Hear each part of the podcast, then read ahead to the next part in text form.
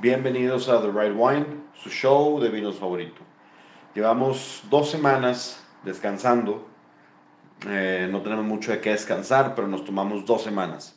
En esta ocasión van a escuchar el episodio de los hermanos Rivera Río, que nos cuentan sobre la comida norestense, cómo llegó la comida norestense aquí. Los dejamos con ellos. Y es un capítulo muy viejo de los que ya no están. Entonces, disfruten. Miller, dale play. Está sintonizando el episodio número 13 de The Right Wine. Bienvenido.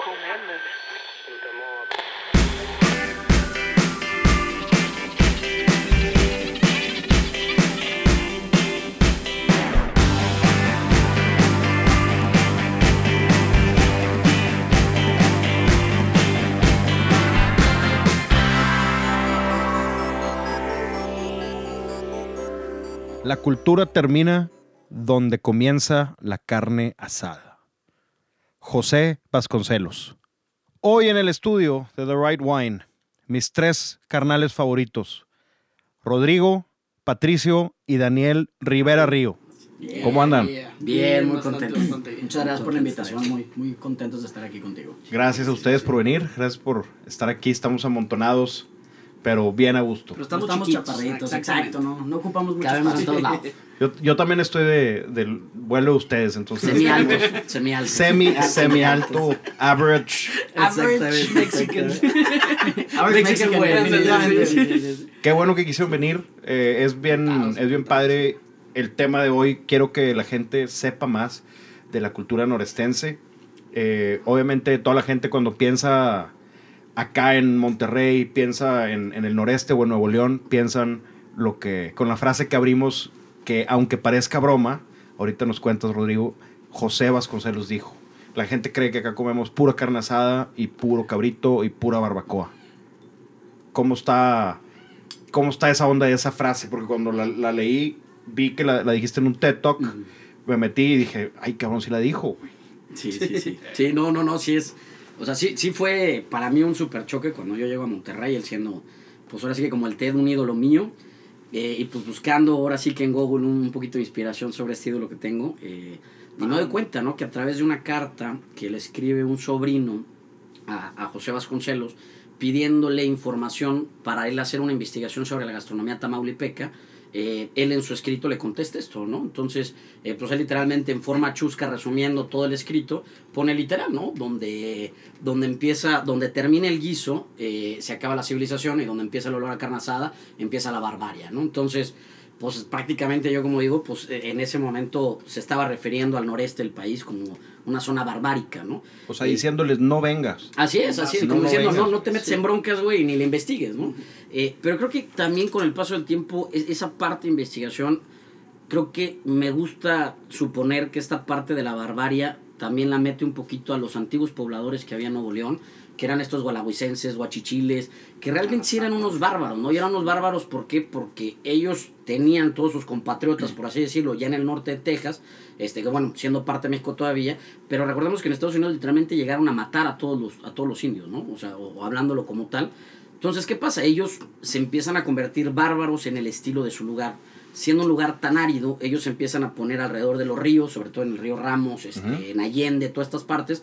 Ellos protegían estos lugares, ahora sí que a, a- a- a pies y cabeza, ¿no? Entonces, cuando llegaban los españoles y trataban de colonizarlos, que esa es la realidad, pues se ponían muy aguerridos por su zona, ¿no? Entonces, se convierte en esta parte bárbara creo yo que como regios sí somos bárbaros en un tema de trabajo, somos bárbaros también en un tema de negocio, eh, pero en buen sentido, ¿no? Creo que, creo que más que barbarie somos más aguerridos a nuestras cosas, creo que como regios somos bien apegados a si lo vamos a hacer, lo vamos a hacer bien, si vamos a tercos, ¿no? exactamente. Somos bien tercos.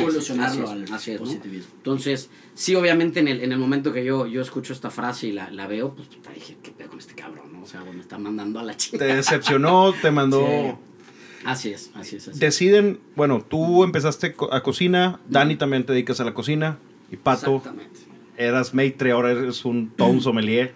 Sí, caray. Cuando Pues te, conocí hace cuatro años, ¿ya? Cuatro años, ya, cuatro años. y estabas apenas iniciando en los vinos sí. o bueno, están empezando Coli. Y posterior ya me, me clavé ya, pues ya certificado el- con el tema de vinos y sommelier y todo eso. WSET. WSET. ¿Y por qué no cocina?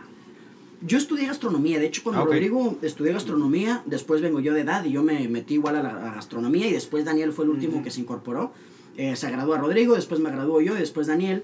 Eh, me encanta el tema de la gastronomía. Bueno, yo trabajaba mucho en tema de centros de consumo, mucho bares, antros, todo el tema que tenga que ver con bebidas, ¿no? En, en todas esas, pues bueno, en todo lo que cabe. Todo lo que estamos haciendo ahorita, pues es, ya que los tres estudiamos gastronomía, es juntarnos para que cada uno aporte la parte que le sabe de su, de su tema. Daniel la repostería, Rodrigo la parte salada y pues un restaurante sin servicio, sin vinos, pues no, Es no entra. Entonces cada uno nos especializamos en un área. A mí me encantan las bebidas y por eso decidí, ¿sabes qué? Pues tema de relaciones públicas me funciona bien, tengo contacto con la gente, me gusta platicar, me gusta cono- conocer gente nueva, entonces pues bueno, me enfoqué a Es usted al carita. tema de la sala. Es el carita de, de es los... el que le pagamos Es el el gym. guapo, exacto. No ha ido últimamente. Es el que le pagan el gym para, para que dé la cara. Se pagó el primer sí. día, un día de prueba y hasta ahí. El Hace cuatro años. Oye, ese no se paga, ese nada más entras y... Y ya, ¿verdad? Bueno, sí lo cobró la empresa. Sí lo cobró. Bueno, ah, Realmente lo usa para las regaderas y el sauna, ¿verdad? Ah, bueno. Eso es muy bueno. Para los lo masajitos. bastante. Pero bueno, trae clientes, entonces, ayuda, ayuda. De hecho, quería... Bueno, antes que nada, Ajá. feliz cumpleaños. Gracias. Yeah. ¿Cumpliste ayer? Ayer, ayer. Ayer, hoy es martes, estamos grabando, esto va a salir el jueves, entonces Yeah, feliz, feliz cumpleaños, Pato. Muchas gracias. Y por si, para los que nos escuchan, quienes no saben, los hermanos Rivera Río son los propietarios de Coli, acá en la ciudad de Monterrey. Coli, cocina de origen, Cometa y los 13 puercos de Soto. Yeah. Quiero saber de dónde vienen los nombres. Eh, los tres nombres, el, Sí. tre- el tercero de los 13 puercos es el que más me interesa, que Sí, digo. ¿de dónde lo sacaron? Pero el primero Coli, ¿qué, qué significa Coli? Pues Coli sí es muy curioso que igual, este, pues hablando un poquito de lo que es Coli, sí realmente tratamos de meterle mucha cabeza a todo, que todo realmente tenga un origen o, o un porqué. No realmente, desde, inclusive, ejemplo, las mesas, pues las mesas vienen de una madera, reciclada. O sea, como que cada detallito tratamos de que sí realmente tenga un porqué. Y muy curioso el tema del logo, pues sí nos juntamos los tres hermanos bastantes domingos pensando, digo que fueron casi siete meses. Y al final damos la conclusión de que tiene que tener un dato histórico, que tiene que tener realmente un porqué. Y nos damos cuenta que aquí en Nuevo León hubo tres culturas que realmente fueron las que nos marcaron, nos dejaron un poquito la herencia que somos ahorita. Uno de ellos son los sefarditas, vienen de España, poquito perseguidos de una cierta manera, y plantaban tres árboles dentro de su casa, pero en el porche de su casa para identificarse dentro de las mismas familias. De una cierta manera para saber pues quién eran de, de estos mismos este, rubros o de estas mismas familias. Y uno de esos árboles era la higuera. Entonces por eso representamos como que la hoja de higo, luego, Mm. luego la vemos ahí presente. En el logotipo. En el logotipo, exactamente. Otra de las culturas son los alazapas, borrados, golahuicenses. Lo comentaba ahorita Rodrigo, los antiguos pobladores. Pues nómadas salvajes, un poquito, de una cierta manera. Bárbaros. Bárbaros Bárbaros. es la palabra, la verdad es la palabra. Y el primer registro de alimento de ellos, ahora sí que registrado tal cual como va, es el mezquitamal, que es pepita de mezquite pulverizado con masa de maíz. Realmente ellos lo usaban para una potencia de carbohidratos, para aguantarlos contra todo el día de una jornada de chamba, o estar todo el día en el campo, o inclusive buscando alimentos.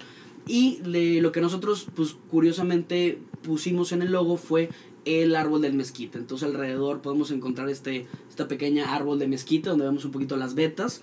Y una de las últimas culturas son los tlaxcaltecas, que vienen de sur a norte, también junto con los españoles, y nos traen el náhuatl y el- los métodos de secado. Entonces realmente por eso coli es una palabra en náhuatl que significa origen este, o Ah. abuelo. Cualquiera de los dos puede llegar a jalar. Muy bien. Sí, Coli. que Está bien interesante.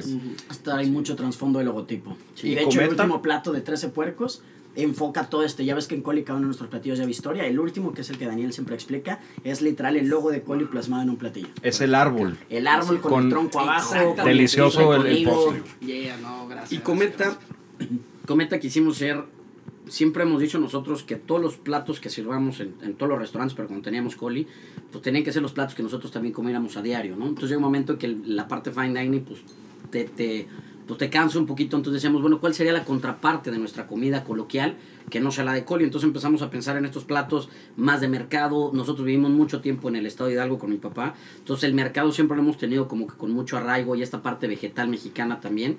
Entonces dijimos, bueno, imagínate crear un restaurante con un concepto de llegar al mercado de México y luego empezamos a ver, bueno, cuáles son los mejores mercados de México y nos damos cuenta que desde Baja California literalmente hasta Mérida, pues te encuentras mercados por todos lados y un tema de estructura impresionante que eso a mí me encanta de México, ¿no? Mercado que llegues es la zona de verduras, la zona de cárnicos, la zona de comidas, la zona de tal, ¿no? Súper Entonces- acomodadito. Ajá, entonces Está más acomodado que, Sí. que Soriana o... Literal, está Sí, cabrón. la Sí, pirámide de sí. manzanas perfecta. Sí, no, lo, lo decías en mejor tu servicio, Talk. definitivamente. Yo creo que el mejor servicio. Definitivamente, es, ¿no? El trato con, con la señora que te atiende, esa No, como... pues el interés de vender, ¿no? Y este es mi producto, necesito moverlo. En el, en el súper hoy está, no hay.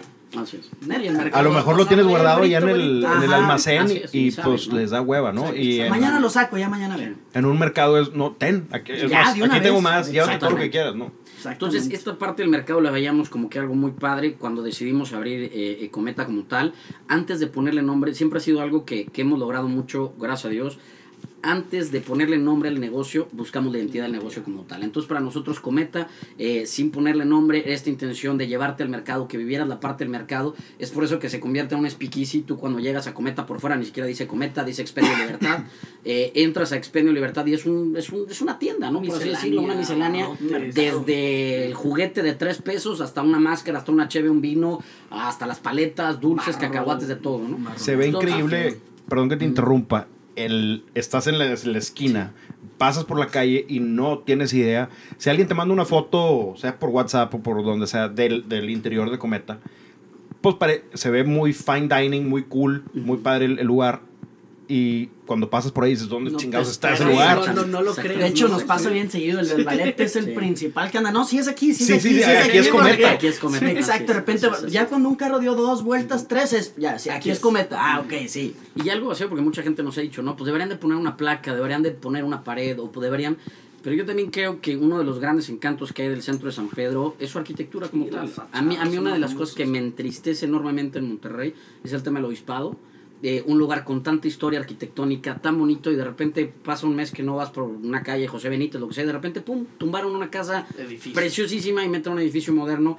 Le están rompiendo el encanto. Entonces nosotros en Cometa también como que quisimos plasmar esta parte de México, que es la arquitectura coloquial. Entonces cuando llegamos al tema del diseño del menú, eh, empezamos a ver que íbamos a tener platos de todo México. Entonces decíamos, ¿cuál es una forma de poder viajar por México? ¿no? Entonces lo veíamos como un papalote, el clásico papalote de los niños, que pues cuando éramos chicos, pues ahora sí que lo ponías a volar y pues imaginabas y veías cómo hacías todo ese rollo. Entonces decidíamos ponerle papalote, nos metimos un tema de patente y pues bueno, hay, hay otro negocio de papalote acá. Entonces este, dijimos, bueno, ¿cuál sería Que el no otro está tan bueno no? como Cometa. Ah, sí. Hay que decirlo, hay que Sí, decirlo. sí, sí. Entonces, este, Cometa, literalmente, eh, eh, no lo ponemos, pero el nombre es Cometa eh, México Lindo, que la intención es que sea un viaje por México Lindo, ¿no? Entonces, todo lo que vemos adentro de Cometa es darle también honor a esta parte artística, esta parte artesanal, folclórica, folclórica de México, sin caer en el en el México pintado nada más de rosa mexicano y, y super gringo style, que tampoco es lo que nos gustaría, pero como que sí quisimos hacer de que todo lo que englobe Cometa tenga que ver con un tema México, ¿no? Entonces el, el México bien hecho, ¿no? Por así decirlo. Está bien interesante el tema del, de Cometa. Todo, todo también desde Coli no tenía ni la menor idea de lo que significa abuelo, origen. Y ahora 13 puercos de Soto. ¿De dónde sale? 13. 13, yo creo perdón, perdón, perdón. que- bueno, junto con. No sé, está curioso, pero este ya lleva un tema de historia muy real, por así decirlo. 13 puercos de Soto. Va obviamente un tema de apellido de De Soto. De Soto era Hernando de Soto. Hernando de Soto fue el primer español que trajo el cerdo a América. Entonces este cuate hace muchísimos años trajo 13 marranos. Y estos 13 marranos son los que él empezó a, pues, a mover, a crear, a, a tener bastantes. Y ya que llegó a tener alrededor de 200, 300, si no me equivoco, fue cuando ya empezó a distribuirlos y a venderlos y a hacer que la gente empiece a comer el tema del marrano, ya que este era un animal pues que no es de este continente. Y gracias a este cuate llamado Hernando de Soto, que en 1543 trajo el, el marrano a América, llegó a- al nuevo continente, al nuevo mundo. Y pues gracias a este señor tenemos este increíble producto que en México, el norte, y pues bueno, el tema del puerco, carnitas, chicharrones, todo ese Sí, tema de cosas, algo muy arraigado en nuestra cultura, ¿no? Y pues lleva muchos años. Entonces por eso a, a Hernando de Soto le pusimos su, su buen foto y su altarcito ahí en 13 puercos para Con sus 13 darle honor por agradecerle el increíble producto que nos ha traído. De hecho, de Son, hecho- son puras historias con ustedes. son como tres investigadores ac- acá de- en la ciudad. Sí, sí, sí. ¿Han visto eh, un programa que se llama Reportajes de Alvarado? Claro. Pues es nuestro mentor, hijo, chivo. sí, Me- Sí, sí, desde sí. el papá al hijo. Exactamente. De verdad, mentor. les quería decir, ¿lo conocen? Me imagino que lo tienen que conocer al señor. Yo, yo no he tenido la oportunidad de conocerlo, pero en redes sociales hablo mucho con él, en Facebook. Este, honestamente me tardé un año en mandando mensajes de, oye, probé tal cosa en tal lado, tal, no me pelaba, no me contestaba, no me contestaba. Hasta que de repente un día sí me contestó y me puso, sí, efectivamente, este, el pollo estilo Río Ramos, sí, sí comparto contigo la ideología que este es una técnica francesa totalmente. Y desde ahí como que de repente ahí nos vamos escribiendo. Eh, no tengo el gusto, pero pues vaya, yo creo que la mayoría de sus capítulos y hasta los nuevos Sí, que va sacando de repente lo sigo viendo y, y yo promuevo eso porque es más, podría ser la única persona que yo conozco que, que literalmente trata de captar la esencia del, del noreste, ¿no? Este, ¿Cuántos años llevará el programa? Yo, yo me acuerdo que de chico lo veía Sí. y Ya, por eso lo traigo al, dos, al sí. tema. Aprendes de Sí, todo Nuevo León. Sí, es la segunda generación. Ah, es, el, es la su segunda papá, generación. sí, su papá era el primero que empezó con este tema. Eh, creo yo que ya el boom le toca a él. Este, ya, ya Sí, dijo, pues, ya sé que la tecnología, videos, Sí, cámaras, o Un sea, ya. poquito más práctico Sí, verlos, sí, sí. ¿no? Pero yo creo que hoy en día podría ser la referencia para investigar más fácil Nuevo León. Y de No, hecho sí. así fue. Nosotros fue, oye, vimos que este condenado, mira, estaba sacando de tal o tal cosa, vamos a probarla, ¿no?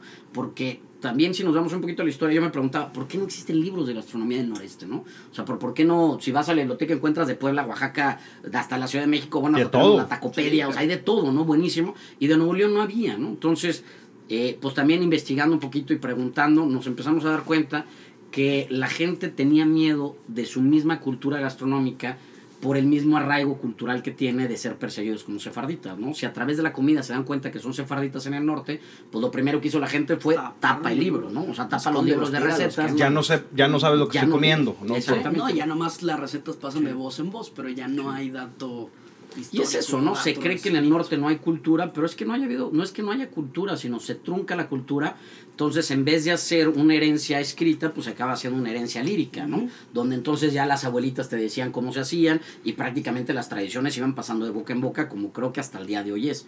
Creo que sí falta eh, eh, meterle más al tema de libros. Empiezan a haber libros. Para mí, el tema de la senda del cabrito es un libro muy logrado, es un libro muy padre, que también nos da ese tema de arraigo, de saber que no nada más es el hecho del azar el cabrito, sino hay un trasfondo más grande, ¿no? Como en, en México, bueno, eh, yo creo que hay muchos más libros, pero Aquiles Chávez tiene la Tacopedia. Así es. sí, eso sí, es sí, muy sí. buena, Sí, ahorita bastante, la mencionaste. buena, está, está bien interesante, increíble. pero es Sí. imposible terminarte todas las taquerías. Sí, no, allá ya, ya, en volumen. Nunca se pierde la esperanza, compadre. Hablando, Esperemos que el Sí, estómago nos sí. dé. hablando de los españoles y de cambiar las reglas, ahorita estamos bebiendo en bodegas Pujanza. Rico. Ahorita lo, lo platicábamos en un inicio que quien, quien hace este vino está rompiendo las reglas de La Rioja. No lo, no lo pone como vino de Rioja, sino como eh, vino de la guardia. Sigue siendo tempranillo, sigue teniendo barrica, pero él no lo denomina ni crianza, ni reserva, ni gran reserva. Solamente trata el vino como él, él- si él no siente que debe tener 18 meses o 12, no lo hace en ese año. Y es, es una parte está lo, la tradición, como dicen, lo moderno no puede venir sin, Sin partir de lo tradicional. partir de lo tradicional. Eh, tiene la tradición totalmente de La Rioja, de ser tempranillo, tener algo de barrica, pero sin exagerar, sin cubrir esa, esa fresa fresca, esos arándanos que, que agarras del tempranillo en cuanto a los aromas. Entonces, ahorita digo, conectando México con España, hablando un poquito de, de este Pujanza Rioja, que está buenísimo. Ahorita vamos a probar el segundo. Este se llama Ado. Es un 2015. ¿Qué les pareció? Muy, muy bueno. Súper rico. Muy bueno. Algo Con- bien yo creo que interesante con- lo que dices es que no le meten mucho el tema de Rioja y eso, pero sin embargo tienen la certificación atrás, ¿no? No es algo Claro. que se la ahorran, o sea, ah, bueno, no, al contrario, se lo tienen todo como debe ser, pero no lo presumen, que es algo No que lo está interesante del tema de pues, la perspectiva del vino ya hoy en día puede cambiar bastante a lo que cada quien quiera hacer con sus productos, ¿no? Que De hecho, es eh, orgánico y están migrando el tema biodinámico, pero tampoco lo ponen. Exacto. Entonces, Exacto. no, O sea, no están- algo que lo hacen por ellos, ¿no? por ellos mismos. Están respetando su terreno, están respetando el, el terroir, obviamente, y te tratan de, bueno, de que te enfoques en lo clásico de, de La Rioja, estos aromas que Se ya... quita los nombres, ¿no? Ajá. que, ah, Rioja, Tempranilla. A ver, prueba el vino, les gusta lo Es de diferentes viñedos en La Guardia, en La Rioja Alavesa, solamente.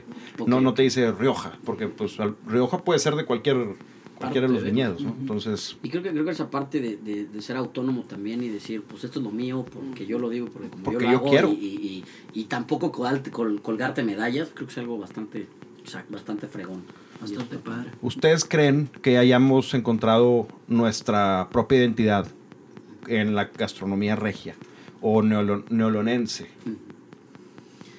Uy, Yo, yo, Tal vez no al 100, pero... Pero yo creo que empezamos pero cada ya, vez más a, sí. a buscar en este tema de ya como cocina norestense. Yo creo que antes era, no, no hablabas de una cocina norestense, hablabas de que, oye, cabrito, asada. machacado, pero no, no hablabas de un lugar, de un enfoque de que, oye, digo, obviamente existen estos lugares tradicionales que llevan muchos años haciéndolo y está increíble, pero como que este tema de la cocina norestense creo que cada vez más empieza a ser más famoso o más aclamada por la gente de que, oye, realmente vamos a investigar o vamos a probar o vamos a ir o vamos a, a comer en este tipo de lugares, ¿no? Y también cada vez la gente se arriesga más a abrir este tipo de propuestas. Y sí, sobre todo yo creo que, que tenemos, tenemos un, históricamente creo que hay un gran problema que siempre ha tenido el noreste.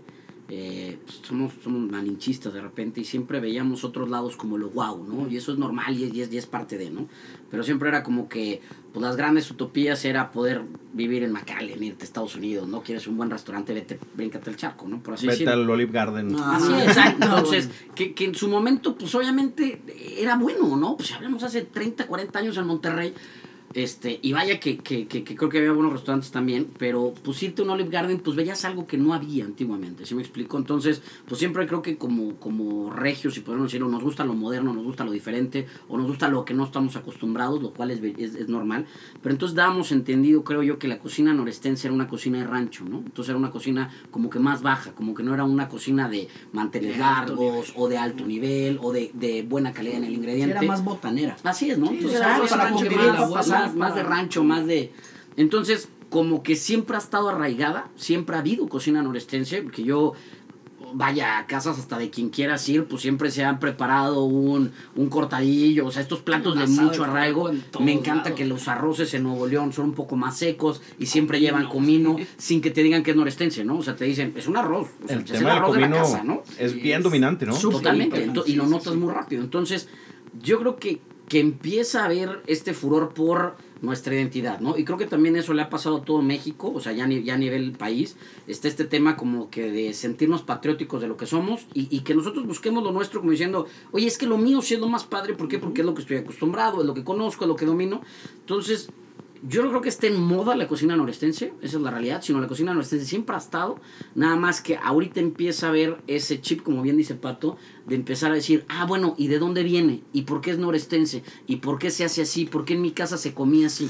Entonces ahí es donde empieza a soltar esa nota como que ya de, de, de intriga y pues ya entonces es donde se empieza a escarbar, ¿no? Creo que también cada vez hay más cocineros que le están apostando a la cocina norestense, cuando antiguamente un restaurante elegante era un restaurante de cocina internacional, ahorita pues ya pues la gente pues decir, ¿sabes qué? Pues quiero hacer un restaurante que a lo mejor no sea elegante, que sea casual, pero con cocina norestense, pero de alto nivel y los hay, ¿no? Entonces, Sí, muy bueno. ajá, entonces creo que creo y que en un futuro pueden llegar a estar en la Ciudad de México. Así es, o, estaría o- increíble, o que un hotel en, sí, ustedes que han estado Sí. cocinando en Puntamita, Ujú, que, no sé, en Vidanta te topes Sí. un centro de consumo de comida norestense. Claro, sería encuentras el Sí. italiano, encuentras el francés, Sí, encuentras el dos, tres temas de países, ¿no? De asiáticos, pero Y como- ya evolucionar un tema local, o sea, ya entró en México como, oye, cocina oaxaqueña, Oaxaqueña, cocina poblana, cocina norestense, o sea, ya como que ese arraigo estaría espectacular poderlo encontrar en un lugar fuera de Monterrey. Y ustedes son los Sí, embajadores de ese tema 100% aquí. Bueno, obviamente todos los chefs que tenemos acá en la ciudad,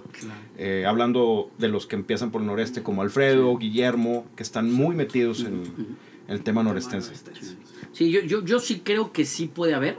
Eh, de hecho, yo recuerdo cuando vivíamos en la Ciudad de México hace mucho tiempo, el norteñito como tal, eh, eh, que se especializa en cocina, en, en venta de productos norestenses en el mercado de San Juan.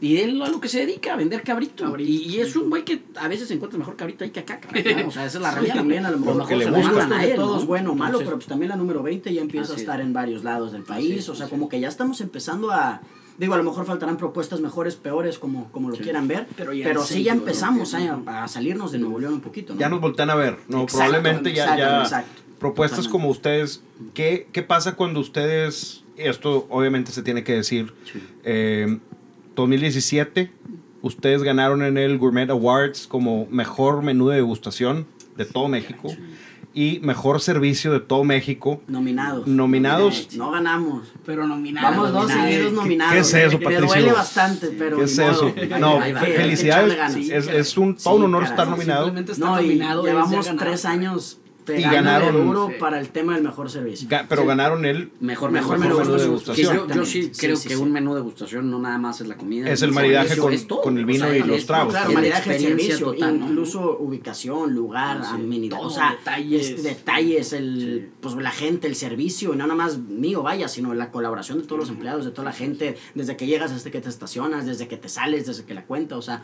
engloba ahora sí que un mejor menú de gustación no es al, la comida más rica, o sea, embona Todo. todo, el tema, ¿no? Exactamente. desde que llegas, yo creo que la experiencia te la puede cambiar si el, el maitre o la hostess o quien esté ahí te pone una sonrisa o te pone una mala cara. Sí, es Definitivamente. Ahí puede valer madre tu experiencia de cómo Claro, te reciben o te lo lleva a su mesa, no lo lleva- Sí, exacto. Ahí puede destrozar toda la experiencia. Por más de que sea el mejor menú, si no es. te Sí, el mejor sí. servicio, Pierdes el tema Vale, de la experiencia. no sirve claro. para nada. Sí, inclusive hasta desde el ballet, ¿no? Si ya te recibe con mala cara, ya, dices ya que es difícil, ya- ¿no? Eso en Cometa y Coli pues no hay, ¿no? Sí, Sí, bueno, sí, ajá, exactamente. Y, y sí estaba pensado que tuviéramos, porque está bien difícil llegar a Coli, ¿no? Sí, o sea, de hecho, no es eh, fácil. no, no es un lugar fácil, o sea, está complicado. Y siempre desde que agarramos el local, no, el ballet, el ballet. Yo creo que nos volvimos a acordar el ballet como a los tres meses de haber abierto y fue como, Exacto. el ballet, hay que poner... Pues no, pues... Pues está llenando. ¿Para qué? Bueno, No, no, los primeros seis meses, la Sí. neta, no... Si un viernes tenemos una mesa de cuatro personas, Era era, bien la nosotros ahí sentados. Wow, ¿no? Pero, pero como que se nos fue borrando hasta que un momento que creo que no es necesario. No había tampoco lana para la nómina en ese entonces para meter un ballet. Entonces fue como que, bueno, vamos a dejarlo pasar y en un futuro vemos, pero... Y No, muchos clientes como que apreciaban el hecho de bajarse y ver la Exacto. Huasteca. No, y deje tú, como digo, también los clientes, pero nosotros, digo, Ajá. nosotros vimos crecer y evolucionar nuestro negocio, o sea, de empezar de cero, de que, oye, pues a ver cómo empezamos. Mucha gente hoy en día abre, abre restaurantes con una inversión estratosférica que le meten millones y millones y ya tienen el ballet y ya tienen el tal, tal, tal, tal, tal. Y pues quieras o no, llegaron y pum, el día que abrieron ya está a la perfección su, su negocio. Y yo creo que nosotros lo vivimos de una forma distinta. Nosotros empezamos cada vez metiéndole un poquito de cariño, de cariño, de dinero, de dinero, de cariño, de cariño, hasta que hoy en día pues ya tenemos lo que es el nombre Coli de lo que era antes, que al principio pues no, no era nada, la verdad nadie nos conocía, éramos tres huercos que nunca hicieron prácticas en ningún restaurante de Europa famoso de... Que, o sea, pues no, la verdad, ni siquiera aquí en Monterrey porque nos cerraban mucho las puertas, entonces nosotros quisimos empezar con nuestro propio proyecto. Muchas gracias. Hasta la, mi- 87 hasta la mitad de la copa Patricio está tomando. Sí, sí, sí, sí, sí. sí, sí, Este es el, este es el otro. Valdepoleo, este es el otro. Sí, huele Haciendo un poquito más de barrica. Cambiamos, estamos Más cambiando de vino. elegante, más especiadito. Está interesante, ¿no? Sí. Yo creo que con nuestra comida, pues Uf, venimos de los, de los españoles, ¿no? Nos conquistaron, pues bueno, nos, nos dejaron algunas cosas buenas. sellos. Sus Ajá, vinos, aparte, este, pues bueno, están muy interesantes con nuestra comida. Ahorita que hablamos de lo de del- los Gourmet Awards, han estado ya en Milesimet también, han ganado eh, premios también en Travel and Leisure. ¿En qué otras cosas? Porque también cocinaron en Le Chic, al, en el Sí, décimo aniversario. No, fue bien, Eso, eso es todo un, Esa fue un una super sorpresa, logro, la ¿no? verdad, Sí, la verdad, siempre admirábamos Le Chic desde antes de que, Es que más. Juana nos haya invitado. Sí. Bueno, todo empezó por ti con tu luna de miel. Ajá, hace Sí. bastante ya. No, antes de la 9 Fue una vez que fuimos a, a, a Rivera, pues estaban ustedes chiquititos, habrán Sí, tenido... Yo no fui. No, sí. ¿A pues, no, no? no, no, no, No, no, no, Yo fui a no, Lechic ajá. con Vero tenía de 12 novios. años, ajá. sí.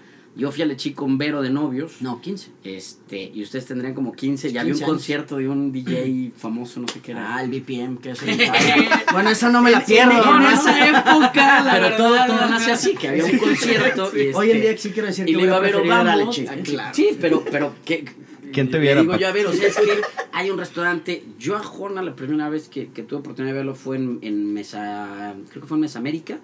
Si no me acuerdo, vi una ponencia de él y dije, puto, este güey está cabrón. Este, y cuando fuimos a playa, eh, estaba el concierto este y dije, mira, de lo mismo que me cuesta el boleto, mejor voy con Vero Alechic y pues vamos a ver qué tal. Yo estaba dando clases en una escuela de gastronomía.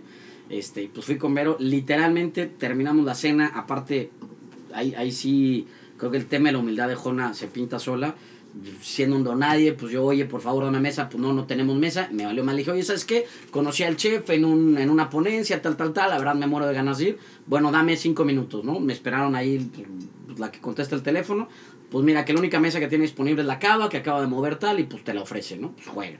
La verdad, el 80% de los platos él nos los sirvió, nos invitó a cocina, me enseñó literalmente pues todos sus gadgets. Sin y- y conocerte, sin yo ser- solamente habiendo llegado ahí. Así es, así es. Entonces, si ese tema de empatía, de él servir los platos, de él estar en la cocina, de él estar atendiendo, yo me acuerdo que regresé, aparte nos, pusi- nos puso un cohete del tamaño del mundo a Vero y a mí.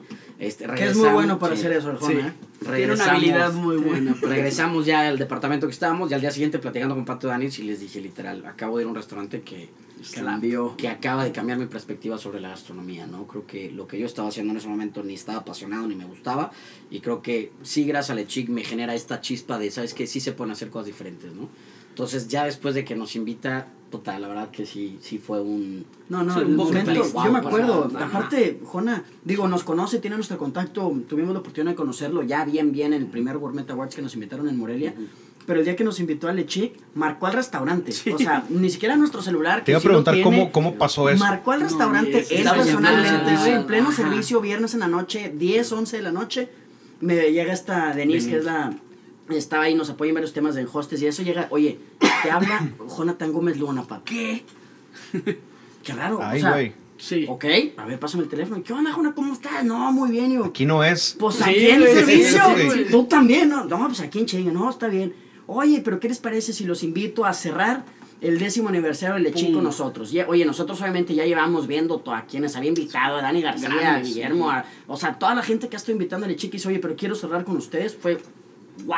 O sea, qué impactante para nosotros y qué gusto y qué honor. Y ya que estábamos con él, el lema que él puso en esa cena fue como te ves, yo me vi y como me veo, te verás. Ese Ay, fue como cabrón. que el logo El- importante y eso para nosotros fue algo que se nos quedó grabado en nuestra mente. Oye, Lechic lleva 10 años, nosotros en ese momento llevábamos 3, 3 y medio más o menos, con una inspiración como lo platica Rodrigo de que todo empezó a raíz del fine dining que lleva haciendo Jona de la cocina mexicana, obviamente nosotros a nuestra perspectiva, pero esa llamada nos cambió bastante y Por más que es un chef que admiramos demasiado decirle, oye, pues como te ves me vi, como me veo te verás, para nosotros fue, oye, pues wow, es un halago, es un honor y pues está increíble. Ahora sí que cocinar ya siendo un 50 best ahí, pues fue nuestro mayor logro que hemos tenido como... No, y, y aparte el tema cuando te, te lo está diciendo él, te está Exacto. diciendo como, como O sea, te ves, estoy- me vi, o sea, exacto. te estoy viendo potencial. O sea, tú, Exacto. tú vas a estar aquí al lado de mí. Ajá.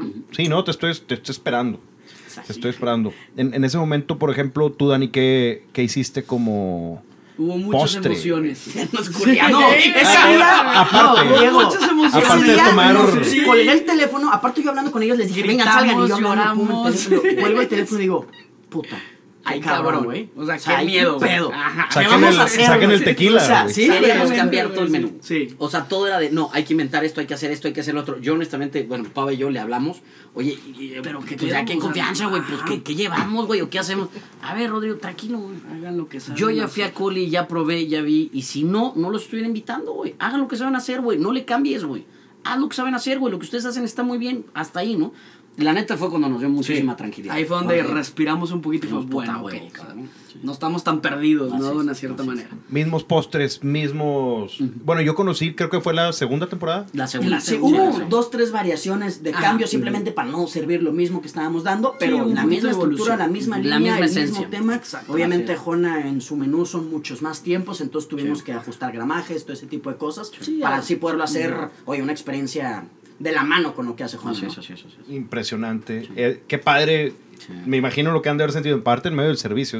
Yo le hubiera dicho, "Ah, háblame al ratito, a lo mejor ya no te vuelvo a invitar. Así es, así es. Eh, espérame Es tantito. más, yo creo que de las mejores noticias que hemos tenido, siempre han sido en esos lugares que te está cargando. Que no te la esperas, Y dices, Lo- vamos a terminar la noche chingón. Porque ya, ya nos dieron una muy buena noticia. Exacto. Y pues, qué mejor manera de terminar De que. hecho, yo creo que la, la más padre, Sí, la, Backroom. la comparto. sí, este, Échale. Nos invitan a. Coli Sal- llevaba salud, eh. un año, Salud, saludcita. Saludo otra vez. Sí, Coli llevaba.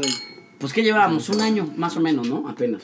Estamos Ujú. súper en pañales. Pues abierto empezando. Backroom todavía. Y nos invitan Segunda a Backroom a, a servir temporada. un... Sí, la intención era hacer un maridaje entre coctelería y comida.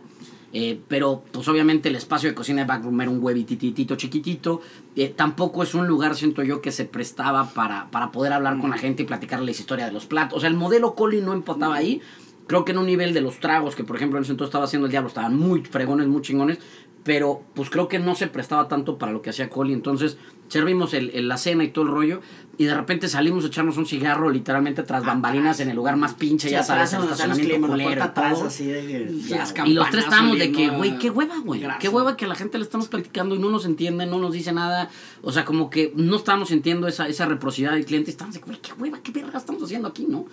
Y, y de repente en el cigarro con el celular lo saco y de repente, señores, están nominados, Poblet era de No, de hecho, no, mexicana. no güey. estábamos nominados, era cuando entramos a la lista de los 120. Exactamente, entramos a la lista de los 120. sí, de El primer año, mexicana. así, Coli en pañales, el último premio fue el de Chicks de Revelación, o sea, de la revista Chica. Súper contentos nosotros, pero de ahí ese No, brinco fue a llegar a un, oye, están en los güey. 120 de México. Cuando nosotros llevamos un año y medio en el changarro fue, wow, o sea, fue, fue una Saltarte de la revista Chic a, Así es, a- a tener 120, hasta en los sí, a los 120, 120. pues es un Sí. super Y logro. mira, Y La no por que- pero un tema es un tema local y otro es un tema nacional, güey. O sea, oye, estás ya hablando de, de las grandes ligas, o sea, ya es a nivel nacional, Y yo creo que- 120. que Coli siempre ha tenido esa, esa, esa magia de cuando de repente agachamos la cabeza los tres y como que de repente decimos, puta, güey, qué hueva, chinga, no, no, no va por ahí. Te salvó la estamos noche. cagando, nos salen unas cosas que es como, no, güey, no la caguen, van, bien. van bien, o sea, síganle dando. Entonces, creo que la evolución que ha tenido Coli en cuatro años del primer menú que de repente seguimos viendo las fotos, decimos, puta, ¿qué estábamos haciendo, güey, no? Sí, los videos que teníamos sí, de la media Sí. primera temporada es de que neta, güey, ya borra y Ya los vi, eh, ya, ya los vi en la, en la página. Era mames y la mayor metió, no sé de mames, y no sé qué, güey, de que... Y de hecho no es mentira, La creo que de Toro, fuerte, sí. Y ahí sí Humberto tu- tuvo mucho que Sí, ver. Humberto la verdad, que ver. Humberto debe haber ido al- a, las tres semanas de haber abierto. Sí, fue el primer Este, cliente que como que fue el primer cliente ¿no? importante de nosotros changos ya, o sea, Y literalmente, bendito Dios, tuvimos la oportunidad de afuera, pues, ya, pues, lo que siempre, ¿no, güey? ¿Qué pedo? ¿Cómo lo ¿Cómo? sentiste? ¿Qué- ¿Cómo qué viste? Pues no? sí, como amigos. Y nos ya. hizo, creo que, algo muy puntual que me dijo, Rodrigo, a ver, güey, traen, traen, traen ahorita un poquito el tema chilango, güey, quítale, güey. Quita el pinche cachete, güey, quita esta verdurita, quita esta madre, güey, quita la anca de rana, güey. Sí, tenemos una anca de rana toro, De hecho, era el mezquitamal. o sea, Era un, anca de era un rana anca de toro, rana mezquitamal con un gastric de Guajillo. Y me dice, güey, está con madre, sabe buenísimo, güey, pero dile que la gente que es rana, güey, te va a mandar al diablo, güey. Entonces, Y de hecho en el título del Y a la semana todo. Sí, decía siguiente- toro, ni le pusimos anca, rana, sí. toro, o sea, toro, que la gente piensa que es res, güey, Sí. un ribeye, la chica. Puf. y a la semana siguiente hicimos esos cambios y, creo que nos ayudó muchísimo, ¿no? Entonces, este, pues sí, Sí, creo que Coli ha tenido ver. estas evoluciones. Mucha gente ha, ha- ha involucrado en, en el crecimiento de Coli, lo cual por eso siempre hemos estado muy agradecidos con la ciudad, porque eh, eh, muchos chefs, mucho cocinero, mucha gente involucrada en, en- en la gastronomía, pues siempre han llegado con nosotros como que ese de, güey, van bien, güey, o sea, vamos, ¿qué, de qué- les apoyo, ayudamos? ¿Qué les apoyamos? Y, y yo siempre he insistido, de hecho, cuando ganamos el Gourmet Award de, de Mejor Menú Gustación, el mensaje que, dimos los tres, que ganamos. El primer Gourmet Ah, Award que el ganamos. primer Y lo- Gourmet Awards que ganamos de la historia, digo, llevan, tenemos dos, pero el, el primerito fue el mejor menú de gustación. Y para ponerlo en contexto nada más, que, el- que para quienes nos escuchan por encima, ganaron por encima, y que con todo respeto obviamente, del buen Enrique, Sí. eh, a Puyol, de- Bueno, de, en Jorge esa a, ocasión a estaba Quintonil. nominado Quintonil, Vico, Lechic, Puyol. En esa En época ese- es cuando estaba en el cambio de, de ubicación. Entonces estaba cerrado. Ahí no había No seas, tan, no seas tan modesto, güey. Le, Le Chic, Pico, Pero vaya, Quintonil. vaya, Sí, nosotros para estar nominados ya es, ya ganamos. Sí, no, O yo, sea, yo, con el- yo como te digo en servicio, o sea, No, hombre, cuando nos los dieron yo andaba pidiéndole perdón a la gente. Sí, güey, o sea, nosotros no votamos, la neta. O sea, sorry, güey, güey, yo Se- no güey, sentir medio raro. O sea, estar nominado, güey, ya para nosotros es lo más chingón del mundo. o sea, nominan a cinco. Somos el número cinco, güey. O sea, punto, güey. De mejor, porque el año pasado estuvo bien impactante que tuvimos cuatro nominaciones en güey. O sea, el primer año tuvimos una, después dos y después cuatro. o sea, como que todos se han duplicado de nominaciones. Este 2019 esperemos que venga todavía ver, más cabrón. esperemos. Y, y ahora sí te lleves el de servicio. No, ya, Sí. te digo que ya. Sí. Esta es la tercera y la Sí, vencida. sí. Ya llevamos dos seguidos nominados. El primero nos ganó Jona en Lechic, Y- Lugarzazo, Pangea, obviamente también el año pasado, ya. Ya que nos den ya, ya ya está. chance Hazlo, por chavos. mí y este show gana el, Eso, el servicio. Uh, pues. esperemos, Yo me acuerdo la primera vez que fui, impresionante, obviamente todos los platillos, pero creo que no sé si la primera vez que fui fue cuando los conocí o no me acuerdo cuando nos Sí, porque conocimos. la primera no, no sabíamos, o sea, no te conocíamos. No, no, muy bien. No, fui primero con, con Carlos y a una prueba, porque hicimos, acuérdense que hicimos el dúo, Así es. Ah, claro, Guayo. pero no sé cuándo fue cuando nos conocimos, no sé si antes o fue después, o yo te mandé un mensaje a, a Rodrigo de, oye, hay que hacer algo, Sí. no sé cómo estuvo. No, no Sí, recuerdo sí, bien. estuvo muy interesante. Tengo borroso. ese oye, quiero decirte que es la primera vez que hemos hecho un maridaje de ese estilo, con, Con ustedes, coctelería y interesante, con... sí, con vinos, o sea, Hay que cam- repetir, lo que mismo sí, que platicamos de los vinos, ¿no? O sea, el cambio de perspectiva es de que ya, güey, ya puedes hacer cosas que te gusten, que obviamente sean bien ejecutadas y, y funcionen, pero pues ya las reglas cambian, ¿no? No, y eso estuvo bien padre porque apenas iba, bueno, ya llevaban un rato, pero Apenas estaba todo el mundo Apenas ya traía el boom de, Sí. oye, Coli, ¿qué pedo? Oye, ¿cómo reservó? No, pues ya está lleno. Oye, ¿cómo? Me acuerdo que un amigo mío fue a esa cena y porque me vio haciendo, cuando estábamos haciendo las pruebas, Ajá. Ok, como cuatro días, cinco días antes, y le dije, Ya, va a estar con madre, y el güey, no, pues ya, yo quiero una mesa para cinco. Este, Sí, es cierto. Fue el primerito que reservó. grandes, Sí, fue el güey, primero sí. que reservó. Sí. ¿Qué fue? Digo, obviamente, el lugar cabe en 20 personas. Sí, es pequeño. Eh, la gente que nos escucha tiene que venir a- aquí a Coli. O ustedes, bueno, andan de viaje casi siempre y cocinando por todos lados. Puntamita. Eh, ¿Dónde más?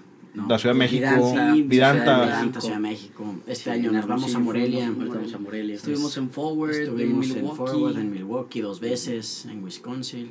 Pura buena cerveza. Sí, Ay, oye, sí, muy buena. Queso. También fuimos a Sacramento, y sí, buenas también. chéves ahí con el buen Pato Wise. Y Ah, que le el buen gusta pato. y que le sabe el pato. Ya Sí. ya, la neta del brewing, ya está abriendo su propio...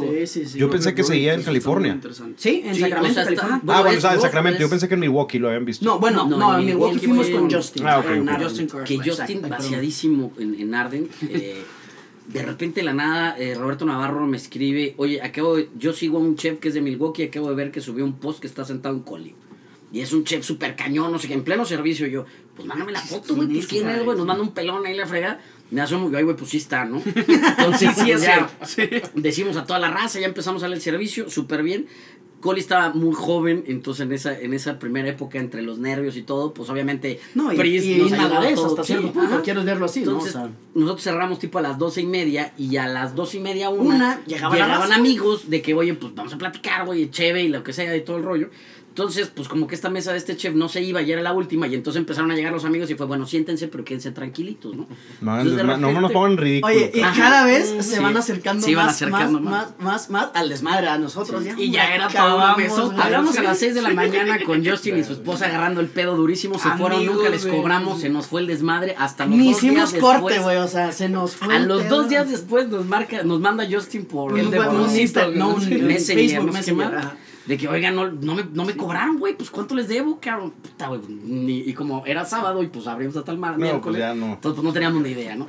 Pero hicimos muy amigos y él nos decía mucho, es que tengo un restaurante que él, él acaba de cumplir cinco años, o sea, un año y medio más que nosotros. Ajá. Este, y tienen que verlo, güey, porque es lo mismo que están haciendo ustedes, lo hacemos nosotros, ¿no? En Milwaukee. Entonces nos vamos a Exactamente Milwaukee lo mismo. y su dicho papá es ganadero, su papá. O sea, es, es es exactamente el mismo. mismo tema. güey. Nada más se le caben 24. A nosotros 20. es. Bueno, ahora tengo una pequeña noticia que da ahorita que hace ratito que platicabas que caben Échale. 20 en Coli. Acabamos de Yeah. tener una nueva sorpresita para nuestros clientes. Ya nos ampliamos un poquito. Caben 12 personas más. Tenemos un- nada más. Oye, Carlos. Son dos privados, son dos Sí, privados sí, sí. nuevos que abrimos. Cocina se hizo más grande. Ya, gracias a Dios, la semana pasada nos los entregaron. Ya Felicidades, 100. qué chingón. Ya, 32 sí, packs sí. en total. Y ahorita la gente ya, ya que los conoce, Ujú. o sea, ya desde el jueves están chingue, chingue, quiero ir a Coli, quiero ir a Coli, quiero ir a Coli. Entonces, qué padre, Sí, qué ya padre desde concepto. miércoles, casi casi que ya estamos abriendo miércoles. también. Sabemos que, bueno, los Chingón. 13 puercos, yo los conozco desde Uber Eats. Sí. Un domingo, decir, Sí. pues, para- mándame la, to- el- la torta de pastrami. Este, puta, Está muy Sí, bueno. Está buena. Siete días Sí. pastrami. es- siete días. Se tarda siete tarda días. siete Todo días. Todo lo hacen ustedes, eso hacemos, obviamente. Sí, desde Sí, cero. todo. O sea, el pan nos los hace Mm. Bread. Eh, nosotros empezamos a hacer como que pruebas y todo, hasta que hay un momento que que tuvimos ahí fallas técnicas, honestamente. Entonces hablamos con, con Bernardo y con Alex y este y llegamos a la conclusión de Bueno, aparte de tú eres el máster, tú eres el que le sabes, dale, ¿no? Entonces dijo, güey, yo te lo maquilo, se los mando, nos quitamos de broncas, ¿no? No, y no hacemos pan, hacemos tortas. Ah, sí, exactamente, Pan. sí. No, y Digo, con eso muy nos así pan. hacemos todos los la barbecues, hasta la mostaza antigua de polvo, nosotros la Sí. elaboramos. Como que todo lleva un proceso, sí. pero pues sí, el tema del tema del pan. pan. ¿cómo No, imagínate, la pierna, la pierna que estamos haciendo de puerco se tarda un día por sí. kilo. Tú sabes que nos llegan piezas de 8 kilos, 9 kilos, entonces son 9 días. Un día por El kilo. pastrami son 7 días en, en proceso. Porcheta la porcheta el jamón, cuatro. el jamón de puerco lo hacemos nosotros. O sea, Sí. compramos la pierna de todo. Eso es de, de lo que hablamos al principio, oye, no nada más es carne asada es. y Exacto, cabrito sí, y huevo con chorizo. trasfondo. Así es, así Y a, a esto se me hace bien interesante. Les quería preguntar, ustedes, ahorita que preguntaba lo de Alvarado, han viajado por todo, por todo Nuevo León y por toda la República, me imagino. De No los toda, no 51, toda, Nos faltan varios municipios. de los faltan- 51 sí, nos municipios, ¿cuántos varios. llevan? Nosotros llevamos alrededor de unos como 38 más o menos. Son Tenemos- 51, ¿verdad? no, no estoy Sí. No, sí son No, sí, 51. sí, sí, son son 51. 51. Tenemos un almanaque, este, que la verdad es, algo muy padre. Yo empecé haciendo lo de los viajes que íbamos, íbamos y apuntábamos. Y ahorita ya con todo este tema de los practicantes, que la verdad recibimos muchos practicantes, eh, no queremos que nada más se enfoquen a cocinar. Eh, nosotros se los decimos mucho, la idea no es que vengas a picar cebolla aquí, sino que vengas a- a un tema más, más, más, este, más de Sí, que aprendas realmente, Sí, no desmotivar, al contrario, motivar, ¿no? Las nuevas generaciones. Entonces está padre porque les damos ciertos municipios a investigar. Aparte de sus prácticas, ok. es durante el lunes y martes te vas a dedicar, te sientas prácticamente en el restaurante, sacas tu computadora o le prestamos una, eh, y entonces les vamos dando un municipio a cada uno. Entonces ellos van investigando y nos van poniendo, oye, pues mira, investigué que este municipio eh, tiene tal y tal, tal producto. ¿no? Entonces ahorita ya tenemos el almanaque con los, pues ya están los 51 municipios como tal, eh, pero no hemos podido viajar a todos. Muchas veces... Pero eh, 38 nos- de- de Sí, 51 ya- ya- es- ya es van, demasiado. sí, Llevamos un buen porcentaje. y vaciado, porque lo que sí nos ha pasado es que cuando regresamos del municipio es chinga, güey, acabamos de ver que nos faltó esto y esto y esto y esto y esto y esto y esto. Demasiado, caray. Entonces, de- de- de- yo creo que eso es lo bello del Estado, no te lo acabas ni en tres años y medio que llevamos. O ¿Está canijo? todavía, todavía tiene mucho que dar y lo padre es que cada vez hay cosas nuevas, ¿no? Eh, tuvimos la oportunidad en Santiago de conocer a un señor que está haciendo trucha, salmonada, ya la metimos a cometa, está funcionando súper bien, nos llega el producto padrísimo, fresquísimo, la gente lo está empezando a, a- a, pues ya a reconocer y a probar. Entonces nos damos cuenta que también empiezan a haber productores padrísimos en estos viajes y, Sí, y es el donde realmente lechón empieza a entender, ¿no? ¿no? Lechón Sí. también, ¿no? Sí, o sea, todo el lechón, De Santiago. que tenemos, este es de cadereita. Este es el de lechón Cadereyta. Sí. Sí, sí, sí. Entonces, este. Y no es mentira, pero ver que el productor que vamos a su rancho lo conocemos, vemos cómo están sus instalaciones, bien padre y todo, y luego te lleva el producto, pues, está con madre, cabrón. ¿Y qué nos el ha pasado, no? Que de repente le hablamos y, oye, quiero seis lechones, ¿no? Por esta semana, y nos llega con cuatro. ¿Qué pasó con nosotros dos? Si yo sé que en tu rancho tienes un ching. No sé de la calidad que me gustaría darte. Que Puta, eso es lo más Te lo juro que para nosotros es un. Gracias, cabrón. Que antes batallábamos con otros proveedores que era de que dos, ah, mira, te traje cuatro más. Güey, de los ocho que me trajiste, güey, uno vale la pena, güey. Y no en referente a puerco, en otros Bien. productos, ¿no? De que no, güey, va para atrás todo y es Y más. como siempre le hemos dicho, productor, o sea, no pasa nada, güey. Dímelo. O sea, Eso es lo me mejor. des, Oye, dímelo. te- te más, tener esa en confianza Coli con nos tus- pasó, güey. En Así Coli teníamos un proveedor de miel que Dani recibía bastante, porque en Coli muchos de nuestros postres llevan miel, Sí, incluso ni postres, güey, platos salados. Es un tema de miel y una vez llegó el productor, oye, ¿sabes qué? No te pude traer los cuatro litros que me pedías, güey, tengo uno. Oye, pero pues ¿por qué, güey? ¿Qué está pasando, no? Me dice, tengo una plaga de conejos silvestres, güey, que se está comiendo todas las flores. Entonces las abejas ya no pueden No, y los, ya no pueden que sacar. él tiene, los, se lo estaban carcomiendo un desmadre. Sí, o sea, un tema bien que importante, viajar muchísimo que muchos no regresan. no un regresa, ya se porcentaje queda en otros lados regresan. a hacer su panal y pues bueno, tema de la miel se, se acaba, ¿no? Pues fue, oye, pues ¿por qué no cazas estos conejos silvestres, no los traes y hacemos algo? Pues bueno, salió el plato de la liberación del conejo, que es un conejo en encacahuatado, que trae todo el tema de historia de que, ¿qué? Pues bueno, para liberar el conejo, que es un conejo que no está en cautiverio, es un conejo silvestre, es una carne mucho más suave, más rica, más potente, más sabrosa en sabor, este, lo ponemos con una salsa encacahuatada y es liberar al conejo de la jaula, que hace la diferencia de lo duro de los músculos de un animal que está en cautiverio, ¿no? Qué rico suena Sí, conejo encacahuatado. Sí, con ese una no, no lo suena ese bien, estaba- bien estaba en la cuarta temporada. Estaba en la, en la cuarta. en la Tercera, cuarta. cuarta. Tercera y cuarta. ¿En qué, Sí, en tercera temporada van ahorita? En Coli. Sexta. Ya de hecho en dos Sexta. semanas ya inauguramos la séptima. Chan, chan, chan, ya es cambiar. Apúntenme, apúntenme de una vez. Ya. Ya es estamos, Miller y yo estamos. Vamos. Sí. De hecho, a- bueno, todos acá al, al noreste dicen, pues, eh, no sé, en, en Oaxaca se da mucho el, el- el tema de hacer mole, en la Ciudad de México o en el Estado de México, eh, pues tienes tal vez lo- los escamoles, las garnachas. El todo garnacha eso. de la Ciudad de México, lo mejor es ir a los lugares donde no se tan tarjeta. O sea, vete a donde se Ese es un indicador que es bueno. Exactamente. Que al hay un perro acompañando. Para no Y es endeudarte, un poco rojo en el SAT. Sí, ajá. bueno, eso ya es pedo de alguien más, güey. ese ya no es tu problema. Exactamente. Pero esos changarritos puestitos en la calle del F, híjole, güey, son. Bueno, o yo, por lo, a lo mejor nosotros que lo vivimos, que pues nacimos en la Ciudad de México, pero muy, muy chiquitos nos vivimos para acá, íbamos muy seguido y el tema de la garnacha Sí, el de recorrido de la Peña garnacha es muy diferente a la garnacha de aquí, güey. Entonces, ese tipo, el taquito machete, todo en maíz, obviamente, recién hecho, y toda tortilla de maíz del centro es buenísima, güey. O sea, la barbacoa de borrego, carnitas, no, no, no, ya ni me digas. Y ahora aquí, en Nuevo hambre, León, ¿qué, en, qué, ¿en qué municipio encuentras algo que digas, esto nada más está en Nuevo León, esto es algo que Muy pudiéramos decir típico, o no típico, sino, bueno, no, no exclusivo, más Sí. bien típico Sí, de Nuevo Hablando León? un poquito del tema de postre, que es algo muy curioso que este ahorita medio que andamos un poquito en el tema de estar dando clases de más que todo yo en el tema asiático, me di cuenta caray que en Bustamante y en Agualeguas encontramos este dulce de frijol que es súper típico de un arraigo impresionante en esos dos municipios.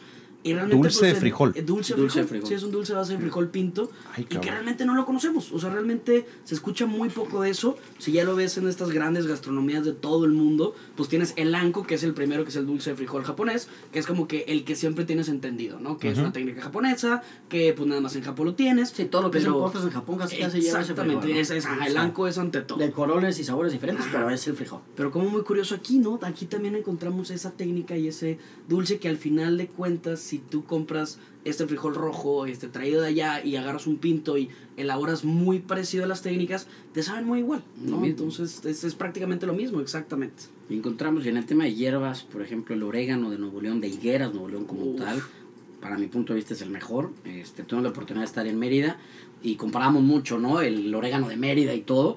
Y pues llegó un momento que decían, güey, pues está buenísimo el de higueras, güey. O sea, no, no necesita tanto, ¿no? Sí, no le Entonces, pide nada este, en Pará, Nuevo León, también existe una salvia, que es la salvia de niño, que es muy icónica de ese lugar.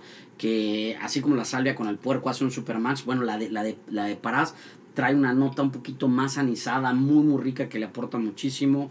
Este, Ingrediente importante para la porcheta de 13 puercos. Sí, totalmente, Exacto. totalmente hecho lo usamos. Eh, obviamente el tema del chile piquín también. Este, Orégano, comino. El- Sí, el orégano por ejemplo, gordo, a mí en lo personal, impresionante. en todo lo que es esta región de Vallecinos, que sobre todo en Sabinas Hidalgo, por el tema del sueldo que contiene muchísimos salitres, los cabritos que son producidos en esa zona, las mamás al consumir tanta sal en, en- en este mineral del- de, los pastizales le, le da a su cría por medio de la leche, el calostro es mucho más intenso, entonces son animales con mucho más sabor, ¿no? Esa es la salmuera Entonces, natural. Ajá, lo que total- decía, vienen ensalados, ¿no? Así es, ¿no? Entonces, Y a veces buscamos, o sea, la gente vamos a buscar ingredientes, dices la salvia, el orégano, todo esto lo buscamos en Walmart, Costco, HB, que y ni vienen decimos, de México, güey. Sí, ah, ni vienen de. México, Sí, o sí, es bien procesado, es alguna marca, no sé, lemon pepper, que, Sí. digo, por decir alguna madre, Ni pimienta ni limón tienen. yo, yo no sé a qué me sabe el lemon pepper cuando lo pruebo, digo, que se sabe, pues, relativamente rico. Sí, no, es bueno, pero... Pero dices, pero esto no es limón y pimienta. Ni Esto es Exactamente. No, y- revoltura y, si rara. hablamos del noreste ya como tal, nosotros en Coli quisimos ver, vimos el mapa del noreste y dijimos, no, puta, esto no jala, güey, porque pues no nos gustó la, la geografía actual que había. Entonces agarramos como que el nuevo reino de León y agarramos un poquito también de invitados, en el cual agarramos parte de Chihuahua. Este, y también nos damos cuenta del arí, por ejemplo, en Chihuahua, que es una resina que se le pega en los árboles de la Sierra Tarahumara. Este, tuvimos la oportunidad de estar allá en, en Barrancas del Cobre y Oscar Cortázar nos los presentó que lo, es una hormiga que se le pega a los árboles y empieza a comer y pues, literalmente lo que va soltando esta resina es una madrecita roja que esta la agarras y es un aginomoto puro, por así decirlo, es un potencializador. Entonces, esto, lo que hacemos nosotros es unas vinagretas con él y puta, te da un sabor cabrón, ¿no? Estoy aprendiendo más bonita. De historia de Nuevo León que los libros de civismo del colegio. o sea, los libros de la SEP deberían de tener todo lo que me estás diciendo ahorita. Ándale, ándale. Güey, te dicen puras cosas que son irrelevantes y ahorita que ya nosotros tenemos un gusto tan increíble por la comida. Todos nosotros, sea, me digo, aquí de Monterrey, Cancún, Cabos, este, Ciudad de México, toda la gente ya tiene no nada más hambre, por, por saciar su apetito de, Sí, ya nada más me quiero llenar, güey, Sí, porque es una es necesidad. nada más. ¿no? Ahora quiero. No, saborear. la gente, Sí. a mí me gusta mucho decirlo, ya, ya la gente cuando va a un, un restaurante no cumple la, sat- o sea, no va a cumplir una satisfacción de alimentarse. No, ya va a vivir una experiencia. hecho, o sea, el alimentarse lo puedes hacer con cualquier presupuesto cosa. otorgado para un restaurante entra en el presupuesto de entretenimiento, no de alimentación. Definitivamente, O eso sea, es un tema de bien, entretenimiento, está así bien, tal cual. Les voy a pasar la botellita de, de pujanza. Se las paso para Oye, no está muy yo. bueno, ¿eh? Definitivamente. Este está bien elegante, más. Con- más- con la tortita de un pastrami. Cañón, güey. Sí, Uf, De hecho, de hecho, de hecho, bastante mostacita de la que tenemos. No, y, y- y- y Bueno, si hablamos de muy bien. Tenemos el chile pasado también, que es una cosa genial, los chicales, que son de Galeana también, que es una genialidad, que es este maíz que lo ponen a secar para, para aguantar estas épocas de calor que pues, no se da tan bien. Entonces ellos los guardan y ya en lo que es Semana Santa los vuelven a hidratar y los guisan. Eh, encontramos la trufa regiomontano también, que es de, es de higueras. Langostinos, Este, regios, sí, ¿Trufa regiomontana? la Trucha cabeza, también, salmonada. Sí, Hay pero mucho. así de mucho arraigo. Ah, bueno, claro. Es tipo la Eh, cocina. lo que era el regio. crowfish, exactamente, que encontramos en Estados Unidos. Bueno, en Linares hay muchísimo. Sí. En los ríos se encuentra este, este tipo de. de Onda New Orleans. Sí, entonces. Ya está, está un cañón, ¿no? en peligro de extinción Sí. y ya hay varios grupos que están tratando de rescatarlo, que Así es increíble. Pero pues como si aquí en un lugar que pues no tenemos nada de mar, eh, agua es escasa, pues encontramos una cocil, ¿no? Eso está Sí, sí, sí. súper curioso. Entonces, realmente Nuevo León tiene miles de ingredientes. O sea, la verdad, cada vez vamos encontrando nuevos. El tema de los cabuches, por ejemplo, también, que es una chulada. A mí me encanta porque, pues aquí somos fanáticos de la. De la, De la tuna. Del, del, Del pues, bueno, maíz. del- de De la alcachofa, ¿no? Ajá. O sea, a todos nos encanta la alcachofa. y hay un gran señor que la puso de Sí. moda y que la neta me respeto porque el güey está cabrón. Genio. Pero, sí, la coliflor y- Pero ¿qué pasa, no? Eh, vaciado que el cabuche, eh, a, a mi punto de vista, sabe al corazón de la trae ese- alcachofa. Trae esa misma nota, ¿no? Y lo tienen en un platillo en y coli. lo tenemos en un platillo en Coli, una buenísimo. pepitoria, Pepitoria ¿no? de cabuches. Sí, sí, con que humus también de frijol negro y. sí. De hecho, yendo, yendo hacia Coli, todo, hay todo un camino Sí. que, que- que hay cabuches ahí. Así es, hecho, no sé si los plantaron ustedes. Hay cabuches, hay maguacatas y y hay, cho- de hay choconostle. Sí, o sea, los tres ingredientes poleo, principales de Coli están en la calle que vas antes de llegar a Coli. Sí. De hecho, vaciado porque yo las maguacatas las estábamos comprando nosotros en Cadereyta. eh, nos íbamos pues cada dos semanas a Cadereyta y de Y repente era el una pedo más grande del mundo. Así de hueva, ¿no? Este, y de repente llega Jorge, que estaba en ese tiempo en bar, nos dice, oye, che, pues es que yo veo que vas y se la pelan ustedes por comprar las vainas estas. Pues aquí arriba está lleno de esas madres, Está hombre. hay chingos de árboles, güey, llenos. Que... Día de Estás en la Todo Huasteca Todo el prácticamente. team va Sí, para arriba. Bueno, en Vía Cordillera, güey, ni siquiera Sí. Huasteca. En Sí, Vía Cordillera, Reyes, a ahí en la 30, 40 275 metros. metros fuera del restaurante. Ya me dijo. Sí, me acuerdo Ya yo de haber a visto cuando después de que me lo contaron, yo salí y dije, a ver, Ahí están. Ahí están los A ver si sí es cierto estos cabrones. a ver si no me, no me madrearon, güey. No, y ahí sí, estaban. Sí, No, de Sí, hecho, se ha parado la gente de repente. este viernes. O sea, de repente, sí, las maguacatas fuimos la semana pasada igual, que ahorita es la temporada, están ya por... De hecho, va a ser porque cabuches se acabaron hace tres semanas, flor de palma, ahorita todavía encuentras un poquito. Pero ya muy- Entonces lo que hacemos nosotros es que cosechamos todo esto y lo metemos en conservas y nos dura pues todos los seis meses, ¿no? Este... De repente estamos sacando maguacatas o tunas o todo este rollo y la gente de Olinca, las montañas, todo se para de que, güey, ¿qué tanto hace, no? Este, Sí, porque obviamente no es el jardinero que está ahí, son vatos en Filipina, güey, con un palo, Sí, güey, sí. pegándole al árbol. Sí. Deberían de tener sí. una serie los tres, de una serie de Netflix los tres, ahí buscando ingredientes en todo Nuevo León, como también. con, con Alvarado. Ah, juntos. Sería un match estaría muy interesantísimo, ¿eh? güey. el, el poleo muy bueno. también. Sí, el este, poleo un es- poleo es- que se encontró también es en la muy Huasteca. curioso, sí, cara, que realmente poleo en toda América hay nueve tipos. En México encontramos seis tipos. Pero casi todos están en Oaxaca, están en el sur, inclusive un poquito la península. Y de ahí echas el brinco hasta el norte. O sea, realmente hay, hay poco en el centro. O sea, nada del centro. En el Sí, centro hay muy poco, sí. muy, muy poco realmente. Se ven zonas Pero- áridas, ¿no? Si no me equivoco. No, piedrosas. no, no. de, no, de hecho, acá está vaciado porque Sí, en las claro. zonas donde antiguamente pasaba río, Ajá. es Ah, el bueno, único lugar donde se da. Exacto. pero antiguo. Vaya, Sí, o sea, ahorita ajá. son áridas. Sí, Exacto, sí. pero por ejemplo en Oaxaca, en, en, en Chiapas Sí. se da mucho también, que es muy, muy húmedo. Así es. Pero aquí curioso, este, al ser árido, la hoja es mucho más chiquita. O sea, el poleo normal es una hoja de 6 centímetros más o menos. Y esta está y, chiquitita. y esta es de ni un centímetro, yo creo. Es una hoja muy chiquita, pero al ser zonas áridas es mucho más intensa. Entonces, una hojita chiquita te puede dar la misma potencia sabor a menta herbal que una grande de, de Oaxaca. Entonces, es muy curioso eso. cara. No, y si le sumamos las papas de Galeana, en Mina la, lo que es la sandía, melón Sí, también somos melón, grandes productores. frijol, frijol frijol, el chile jalapeño grandes, también hay, hay mucho. O sea, de hecho nos hemos dado cuenta que Nuevo produce un buen de cosas. Tienes todo. ¿Sabes para darle? No es la piñón, cacahuate. Bueno, no es eso, se sí, sí, ¿no? oleaginosos más. Los famosos turcos viniendo de, de Bueno, las glorias Sí, son sí, tradicionales de. Linares, ¿no? Que es Sí. hecho a base de carne, de leche y, nuez, ¿no? No, y curioso, pues dos ex póster. Bueno, ahorita Gloria aquí y el turque lo, lo tuvimos. El tiempo. turco fue, ricos fue son, un güey. tiempo muy, muy corto por el tema de que sí le agregábamos carne de puerco al postre. Entonces era un sabor muy bueno, pero muchos clientes como que... Cuando le explicamos, han probado los turcos miles de veces y es de claro, está riquísimo, no sé qué. Cuando Oye, les pero ¿qué ingredientes le qué es, pusiste? Carne de puerco. ¿Qué? Guácala, qué lo que era. Señor, siempre han sido los turcos. en todos así son los lados. turcos, Sí, ¿no? en todos lados son, tienen carne de puerco. A mí, ahorita que hablabas de las glorias, Ajá. todos los años la esposa de mi hermano menor, David, e- ella es maestra de la, de la uni Ok. y de maestra de prepa. Entonces, cada año tienen un simposium de turismo y hotelería.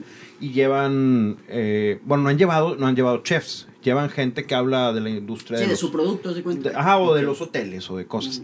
Y pues, por David, mi hermano, me invitan a mí a hablar de, de vinos. Y lo más padre que de toda la conferencia, obviamente es, es bien padre la interacción con todos los chavos, Claro. Pero lo mejor es que al final me dan una canasta de dulces. Uh, yeah. de, de Villa de Santiago, pues, Es regionales. chulada. Y vienen los, lo los gusanitos estos. Sí, este, el dedo indio. Eso, Ajá. no, lo- los, ¿cómo se llaman estos que también son de cajeta? Pero, Pero más clarita, con azúcar, con Sí. azúcar, ¿no? Sí, bueno, y las bolitas, las bolitas Ah, con- los de, Las bolitas de leche. Bolitas de leche. Eso es lo más rico. sí. no me importa morirme tragando esas Sí, madres. No, y ese crust y luego suave, ¿no? Eso es buenísimo. Cada vez que voy es, de- está la canasta, si no, no hablo. ¿Cuántas glorias vienen por canasta? Pero sí, pero yo creo que esa es la magia del noreste también. Algo que a mí me ha gustado mucho en lo que hemos estado viendo es que con pocos ingredientes hay mucha diferencia de, de, de recetas, ¿no? O sea, con, o sea, muchas recetas son los mismos ingredientes, pero elaborados son, son de diferentes formas, ¿no? Y Entonces eso... diferente, que la también- textura es diferente. Ah, sí. está padre. O sea que eso también obliga, por eso insisto el tema de los bárbaros, no es que seamos bárbaros, somos necios. Con pocas cosas tenemos que hacer un menú más completo, ¿no? Eh, a mí algo que nos encantó cuando empezamos a buscar un poquito el tema del chicharrón de la Ramos, porque el chicharrón estilo la Ramos nada más se da en Monterrey, sin Querétaro es de una forma en otros lados. Y sí, ¿no? Llegamos a este, este tema del torrenzo de Soria. Entonces nos vamos dando cuenta que muchos de nuestros ingredientes o, o- o gustos pues vienen de una gran historia. Entonces Nuevo León tiene un gran arraigo. O sea, Nuevo, Nuevo León tiene mucho de dónde darle. Nada Todo más esto viene de los, de los mucho- sefardíes, ¿no? El, el puerco, Así el es. chicharrón, ¿no? Así es, el chicharrón. O sea, Pues ¿qué pasa? más Isabel que a la nada católica. El chicharrón no tanto, porque el, el, el sefardita era el que antiguamente no comía cerdo. Una vez cambiado al catolicismo, empieza a comer Se cerdo. obliga a comer Se- cerdo. Lo obligan. Así es. Lo obligan a comer cerdo. Ya una vez que Isabel la Católica les dice, a ver, para saber si eres o no eres, tienes que comer este torrenzo que viene de una- un lugar de Soria, que es en España. Entonces lo comían y era, ah, ok, si eres católico ya. Vámonos al Nuevo Mundo. Llegando al Nuevo Mundo, la capital es sefarditas. Vámonos a los bárbaros, compadre, para el norte. Los al norte, al norte. Exactamente. ¿Por qué? Porque ya en 20 años me veo si colonizamos o no. Váyanse para allá. Entonces ese es un tema que, que influenció mucho estas zonas. ¿no? Igual y influenció el tema de que la gente viera Nuevo León como, su vez comen carne asada, comen huevo con chorizo Así Sí, es. y machacado Sí, y... Ni huevo con chorizo, a otro, ¿no? machaca O sea, con huevo, ¿no? Y es, es revés, vaciado, es súper vaciado que siendo una herencia judía, nuestros platillos más tradicionales que tenemos en Nuevo León son a base de puerco. Cuando no comían el puerco. Y eso también era una, una, una, un espejo, ¿no? O sea, era como un... Estoy Sí, comiendo no, mira, estoy mira, es que tengo asado de puerco. puerco. Sí, Y no, los tengo ese puerco y el lechón y el chicharrón y todo. Mira cómo ya no somos judíos en su momento. ¿no? Claro. Qué rico, Sí. obviamente, ahorita que dijeron asado de puerco y hablando de los, de los eh, municipios. Una tortilla de harina un domingo, yo, yo, de- bueno, yo de chico iba al Tino con mi Ah, el Tino, Sí, merendero sí, sí, Tino. merendero. Cuando, cuando todavía no estaba ni remodelado, Ya, que, era, que era, ahorita para la gente que nos escucha afuera, no, el merendero Tino está al sur, ¿cuántos kilómetros eran? ¿Unos 30 kilómetros? Más o menos, sí, sí, sí, sí, sí, 30. Llegando a Villa de Santiago, ya Pueblo Mágico, este, aquí echando un poquito de promoción de turismo. No, tienen que Eh, ir, son los lugares que lo que platicamos. Gente que lleva años haciendo cocina norestense. Pero el Tino, o sea, una asado de puerco con arroz y frijolitos. No, puede ser lo mejor que hay. Cuatro elementitos, pero lo más rico que puede De hecho, llegar a ahorita Y con esta Rioja, seca, ¿eh? uf, ah, te Te lo genial, llevas, digo, no, no de desayuno, ¿verdad? Pero ¿Por qué Sí, no? sí, sí. Ah, bueno, creas. yo, yo sé que Pato sí se lo avienta de desayuno. Ups, sa- salí solo. De hecho, Solito. con, el cobre, con los del merendero Tino eh, pudimos hacer ahí una... Estamos haciendo una colaboración. eh, bueno, pero es- estamos, estamos trabajando en conjunto eh, para una carne seca del Blanquillo. Este, creemos nosotros que es la mejor carne seca que tiene en, en Nuevo León. Wow. El Blanquillo está prácticamente en una zona un poquito elevada donde los calores, o sea, el aire que le pega es un calor muy, muy seco. Entonces ayuda a deshidratar mucho más rápido la carne. Menos Eh, tiempo de, Exactamente. Deshidratado. de deshidratado, Entonces- menos tiempo expuesto. Es- y eso a la carne al final de cuentas te da una buena suavidad, pero sigue manteniendo como que un poquito más la salinidad, ¿no? Y una textura Sí, diferente, sí, ¿no? o sea, sí, es una textura como carne, pero deshidratada. O Así sea, es. No, no es la típica machacada que es el polvito ese que pruebas. Sí, no, de hecho, es esta es carne picada. No, esto Sí, se siente sí. la textura de Sí, la carne. Y no está te bien seca la chingona, boca güey. por completo. Y esto es en colaboración con el Tino. Con Tino, Ah, Y es. va a salir es- a... Ya, es la que estamos usando en El Coyoacán. increíble Ah, meteorito sí. que tenemos es hecho a base de... Es buenísimo. Y lo- Sí, el entonces pachuco también era... ahí. El pachuco. Ah, y el está muy bueno con manzanilla y Claro que me tocó, güey. No tenía madre. No tenía madre. qué, buen plato era ese. Yo, creo que te dije, les dije en ese momento a los tres, esto yo pudiera pedirte una orden de, Puros de ocho 25 de esas madres. Y un domingo viendo el fútbol americano sí, darle. Era, es- era muy, muy Es bueno. algo que tengo que hacer, no puedo morir si no es mi cerro de meteoritos Así viendo es. partidos. es- oye, lo partido tenemos te viste muy raro, güey, porque nómbrame dos equipos del... oye, una serie, béisbol, fútbol, americano, de lo que quieras, güey. Mis hijos me preguntan que si voy a Tigres o Rayados y yo les digo que les voy a los alebrijes de Oaxaca y a los Ah, de Cuernavaca. Y a los, No, y los- deberías de ver su cara ese... Eh, no, Tigres o Rayos. O sea, ¿de qué? Nomás Ok. primera, papá. Es que primera ¿qué le voy a ni decir a mis amigos, papá? primera y de aquí, de, de aquí, sí, de, sí, de sí, Nuevo sí, León. sí, sí, me quedaste local, güey. o sea. Ándale, ándale. Nada más falta que te contesten muy norestense.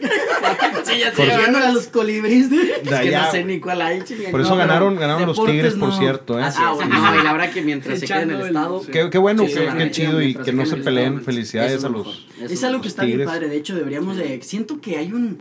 Bueno, ya hablando y cambiándonos bien cañón, pero el tema del fútbol es eh, o Tigres o Rayados. Si eres, si eres Rayado, el peor equipo es Tigres. Y si eres Tigres, el peor equipo es Rayados. Güey, pues si es de la misma ciudad, uno y segundo, no, no, primero y último, o sea. Pero, no Pero hay una rivalidad. no. Sí, no, hay, hay- Pero sí, sí está muy impactante la rivalidad que hay entre dos equipos locales. O sea, debería ser, yo lo voy a Tigres y después Rayados. O yo lo voy a Rayados y después a Tigres. Probablemente aquí en México güey, sí o se pueda, ¿eh? Aquí en Monte- bueno, aquí en, México. Sí, Porque en Argentina, complicado. Puta, Ah, te- no, se matan entre ellos. En Manchester, Manchester City, Manchester United. no, es la rivalidad más Y nos grande, dicen ¿no? bárbaros a nosotros. Sí, no. Ah, sí, están. Exacto. Oye, unos, unos hooligans tomando cheve Sí, y sí, sí. matándose está más, Sí, cabrón. Está. Y hablando de británicos, ahorita estamos hablando de música. Eh, Yeah. Estaban diciendo los tres, los tres Floyd, o cuál me dirían que es su banda favorita de cada uno, Dani. Uy, pues yo creo que sí, Pink Floyd, pues es algo que nos abarca a los tres hermanos. Pero hablando un poquito yo personal, Kanye yo West, creo que. No, por favor, por favor. No, yo creo que The Booker T and the MGs, yo creo que pueden ser algo que me marcaron güey. Que mucho. les voy a pasar otra vez la botella por allá. Green Onions. Green Onions, exactamente. Yo creo que sí fueron Green uno de los Onions. que marcaron muy, muy mucho mi vida. Y James Brown, él sí no lo puedo dejar atrás. Sí, el Tú, funk tú eres, tú, tú vienes desde de allá, del funk, Sí, de caray, soul. Exactamente. pura buena onda. Ah, bueno, a Pablo le gusta la música rara, como decíamos, de puro funk. No, y, digo ponencia, rara, güey. pero bien curioso porque hemos dado ponencias de que no, es que hablando. ¿Y quién sabe quién preguntó, oye, ¿en qué les gusta de, de, de música? Y dice que, no, pues Daniel, música bien rara, puro funk y así, bien raro. Y el güey, ¿Qué ¿por qué raro? Yo, pues sí es cierto, no, no es que sea raro, pero es diferente. O sea, no acostumbras a una persona, oye, música favorita, funk. Como que dices, ay, güey, o sea. Funk moviendo la cabeza. Ajá, de Funk, que Karen, funk, No, y no de Sí. Dani en toda boda, en toda fiesta Ah, es, sí. o en todo antro. Eres el eres el bailarín. Es, es, Es ir a meterse al, al Al con DJ el DJ, booth. a mentar la madre y ya después de tres horas Y es sí como, se logra, bueno, hueva se logra. Diego, se lleva carbones de chocolate pa- para ahí decirle a los DJs, eh, güey, te doy un carbón, pero pon funk. En el antro así, Playa El Carmen, Cancún, así, el ¿Cuántas mero antro, güey. Dices, ¿qué pido con este güey? Quítame ese EDM y ponme, Sí, ponme sí, sí. este, I Quita Feel la Fine. de reggaetón, reggaetón. Qué, este, qué mal está eso, cabrón, de la chingada. Me dio ya así. Sí, la verdad. Sí, sí, sí, sí, comparto contigo eso. Que es triste. Pero con madre funk. Yo, so- yo escucho también Funk, funk, sí, blues, el funk está chido. rock and roll. Blues, eso sí también. Rodrigo, ¿qué. ¿qué tal? Pues, ¿Qué nos yo, dices? Yo sí, y como estos se burlan de mí un poquito, porque a mí sí me gusta muchísimo, o sea, como que mis géneros abren muchísimo en, en el tema de la música. Sí, sus playlists son no un género. Sí, millones Ajá, de géneros distintos. O sea, de esencia, todo lo que tenga base blues, Delta Blues, sobre todo, me encanta, ¿no? Hasta Bluegrass, me gusta Bluegrass. ¿Viste el rock. documental de Robert Johnson? Sí, está en cañón, Netflix? güey, está buenísimo. Qué Pero- cabrón. Pero se acabó, yo quiero más, güey. Uh, no me dejes tan corto. Se me hace que ustedes le vendieron el alma al diablo también. Ya sé, no, no, yo ya pasé de los 26. güey, yo Oye, pues pasé, sí, sí se está 30. tardando el acto porque las chingas han estado 30 buenas. años. Ya se salvaron los, tres. Sí, no, sí, sí, ya, sí. ya te salvaste también. Sí. Tiene Pablo, 27. 26, ¿tú cuántos tienes? 20, 27. 27. No, ya de hecho es el año. El No, ya, año ya el salvaste, año ya. seis. Ajá, ya, ya El- estamos el año lado, miedo, ya todos. Bien. Sí, ya. Sí. Pero sí, a mí desde. O sea, todo lo que tenga que ver con. O sea, de la, la parte de blues, un poquito también de, de bluegrass me gusta mucho. O sea, me gusta este tiro, tiro, tiro, me encanta El- esa la onda parte, del banjo, cabrón. eh, me mandolina. encanta, carajo, me encanta. No llega a ser country, o sea. Ajá, ajá, ajá. Está más Sí, porque campirano, con- porque Pero ya- más campirano que el es country, exacto. Country es muy de amor y de Ray los campos, Charles, ¿no? ¿no? Que Ray toda la parte de las historias, que, que eso Es también un vivo en el tema de las historias. Y muchas veces eh, bluegrass, hasta un poquito de country, pues tiene un tema de historia, ¿no? Entonces cuando es una rola que tiene un porqué, ahí es donde me gusta, ¿no? Pink Floyd me encanta, Jethro Tull me encanta, eh, The Who también me encanta muchísimo, Animals Eso, me encanta, el psychedelic rock me enloquece, el es más, hasta eh, la revolución de Emiliano Zapata Yeah, como mexicano viste, me sí. Está- enloquece, está chingón esa banda, ¿eh? Cabrón, así, Y ahorita que hablamos también de Jethro Tull, es bien raro que me tope con gente sí, que yo le diga, ¿tú usas. Jethro Tull? Sí, Sí. con... Toda la gente es de que ese pinche loco con la flauta. Exacto. En serio, todos los instrumentos de viento Sí. que utilizas está Está cabrón. cañón. O sea, Es un loco. Sí, es un loco, güey. Bueno, un vato bien yo creo que hasta, hasta. Rodrigo González, güey, puta, Uf. tengo rolas de él, güey, que ya El no- ahora sí no sé 80 y quién es, güey. Es, este, yo siento, es mi- pero el tri, Alex Dora, como que le jugó mucho a lo que estaba haciendo este cabrón. Él fue el que inventa Ah, bueno, la claro, rola ya- ya- ya sé del Metro Valderas.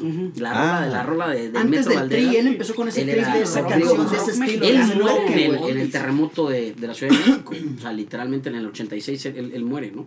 Entonces, La verdad, son digo, historiadores, güey. ese pedo, güey, bien cabrón. Es más, de repente tengo hasta guapangos y dalguenses huastecos. Ahí es donde eso- le toques con los Y hermanos. este güey es de que se y- cagan. Sí, no que mames, estás güey. hablando de un pinche rolón, güey, Jethro Sí. Tull, estás con todo el tema de la flauta, boom, y de repente... Y guapango, ¿Qué onda, güey? Bueno, Está ah. chido, pero no estaba preparado. A mí Alberto Cortés me encanta. güey. Yo lo he ido a ver las dos veces, que, o sea, dos veces he podido verlo aquí. Una vez fue con mi abuelita antes de que falleciera. Y puta, yo creo que allí era puras doñas. Los dos fans, puras güey, señoras. abuelita y tú, yo nuestra estaba, abuelita güey, y tú, fuimos a que nos diera el autógrafo, cabrón, mi abuelita y yo, cabrón. Y me encanta, o sea, Alberto Cortés, Facundo Cabral, me encanta. Había un disco, lo, lo cortés no Y- quita lo cabral. cabral. ¿no? quita lo así es, cabral. Y me encanta, ¿no? Un Y disco. insisto, es mucho este tema de la A historia. partir de mañana. que, que a mí lo que me encantaba de Facundo y me encanta Alberto Cortés es que siento que no cantan, sino están platicando historias a través del canto, ¿no? Entonces, creo que eso tiene un, un arraigo bien chingón. Eso que acabas de decir está bien padre, interesante. Sí. Sí, al final de cuentas, nuestra intención de cocina es platicar una historia. Si tiene que ser a través de la cocina, pues qué padre, pero, pero el fundamento básico es contar una historia a la gente, ¿no? Y todo va de la mano, digo, la música se pega al, a la comida, la comida se pega al vino, el vino Así se es. pega a nuestra a nuestro propio Exacto. humor y todo es un, Sí, es es un ciclo, ciclo, la música influye mucho en los restaurantes. Y es más, Eh, siento que hasta la música pues tiende a ser muy similar al vino, ¿no? Ujú. Hay vino para cada ocasión, hay música para cada Sí, ocasión. totalmente. ¿No? Es algo que, que a mí me gusta. Por ejemplo, a mí Pink Floyd puta, me vuelve loco. Yo sí soy de... También. No soy un tema de rock, de cada cualquier tipo de rock, cualquier psychedelic, no, güey. O sea, yo, yo crecí desde chiquito igual con mis hermanos. El tema Pink Floyd fue algo muy, muy impactante para mí. The Doors, The Who también. También. Pero no, no tampoco me llevo a todo el guitarrista acá psicodélico, no. Vámonos a- al tema rock. Esos, esos tres grupos me gustan mucho, pero siento, yo me gusta mucho todo el estilo de música. A lo mejor, pues hay momentos para escuchar cierto estilo, pero es como el vino, güey. O sea, el vino, depende de la ocasión, es el tipo de vino que vas a degustar, ¿no? Y hay buenos, hay malos, pero nunca está mal probar cosas diferentes y que te saquen de tu zona de confort. Bueno, el reggaetón sí está de la verga. Sí, no, ahí sí yo también Ese apoyo sí, güey, no jala, pero... Lo, lo malo es que nunca lo vas a dejar de escuchar lo porque que aunque voy. no No quieras. podemos decirlo. pedorro, o sea, podemos decir que no y lo que quieras, pero lo- todos los que Sí, estamos aquí tenemos una canción de reggaetón que en la Sí, mente que lo podamos cantar. Y el día que, que- no que me guste, Sí, pero pues es un estilo de música, es como un vino blanco, un vino tinto, un vino dulce, un vino, un white chifac, o sea, pues hay de todo, pero pues hay momentos en los que ya te tienes que acoplar, güey. No, Ándale. tampoco. El Santo Tomás te atrapó. Sí, sí, padre Quino. No, no sé, no, El California. Bueno, ¿no? sí se fueron el bien Carlos. Carlos Rossi o Carlos Rossi Francia. es una mamada. Pero cu- cuando llegas allá a Tetrapac dices, pues es el último recurso, porque ahí Pero está. claro, güey. Pero ahí está. Oye, déjame Pero te diviertes igual, güey, seamos Oye, honestos. los que estudiamos gastronomía, nadie le dejó de dar un trago al tetrapack de vino, güey. Ay, Nico, que fue a la Pamplona de San Miguel bueno, ahí sí te fuiste esté bien denso. Todo el mundo acabó probando esa chingada. No, y, y estudias gastronomía, pero a veces dices, güey, pues no pasa nada, una Big Mac. porque Exacto, güey. para el apuro, la neta, sí. eh, Sí, la- lo importante que la gente conozca que el, bueno, el glamour de enfrente es bien, la gente pues muy atraída por eso, pero cuando dicen quiero estudiar eh, gastronomía y ven lo que te tienes que que poner en la línea, te tienes que poner en esto y luego tienes que saber hacer postres y No, y la que... línea es lo bonito. Métete a chingar a la producción, güey. ¿no? a la producción. Tienes 10 minutos para comer arriba de una reja, güey, arrocito con frijol, ¿no? Y vámonos a darle. Y ya, y hay gente que yo he recomendado a personas que estudiaron gastronomía a lugares y a los dos días, no, es que yo pensé que me iban a pagar más y pensé que, que iba a hacer yo los postres. No, pues no chingues, vas saliendo de no sé dónde, no porque hayas Es que estudiado en otro lugar. Con los alumnos, yo, yo, yo, gracias a Dios, he tenido oportunidad de estar mucho tiempo con alumnos y me, me gusta meterme en las escuelas y dar clases. Y yo les digo a los alumnos, a ver, es tan simple y sencillo como, como si fueras un arquitecto. Recién graduado no te van a dar 7 millones de pesos para que hagas una pinche casa tú, cabrón. ¿Qué vas a empezar? Vas a empezar dibujante, güey, al lado de un arquitecto, güey, en la obra, viendo cómo chingados le hacen. Y a ver, güey, que el albañil le haga bien a la pala. Está bien, juega, güey, se vale. Un doctor recién graduado, oye, güey, opérame con acero abierto, traga un pedo. Ni de pedo, güey. Antes sí que te dan chance de estar en la sala de junto, en la sala Viendo, güey. operación hasta atrás, güey, medio asomándote que no te salpique sangre, cabrón.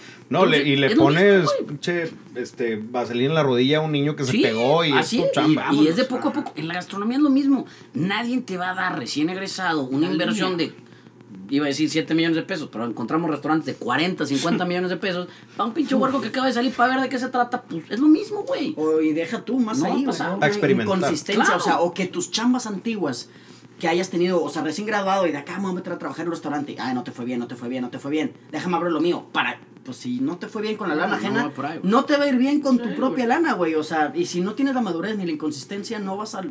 Digo, y nos Mira, ha yo- pasado yo- mucho. Yo siento nosotros... que lo, lo más difícil como, como estudiante, Ajá. y creo que nosotros lo vivimos, y mucha gente un día nos dijo, cabrón, es que han tenido muchísima suerte en Coli. No, no mames, güey, yo he tenido seis negocios, los he tronado, y los he tronado horrible.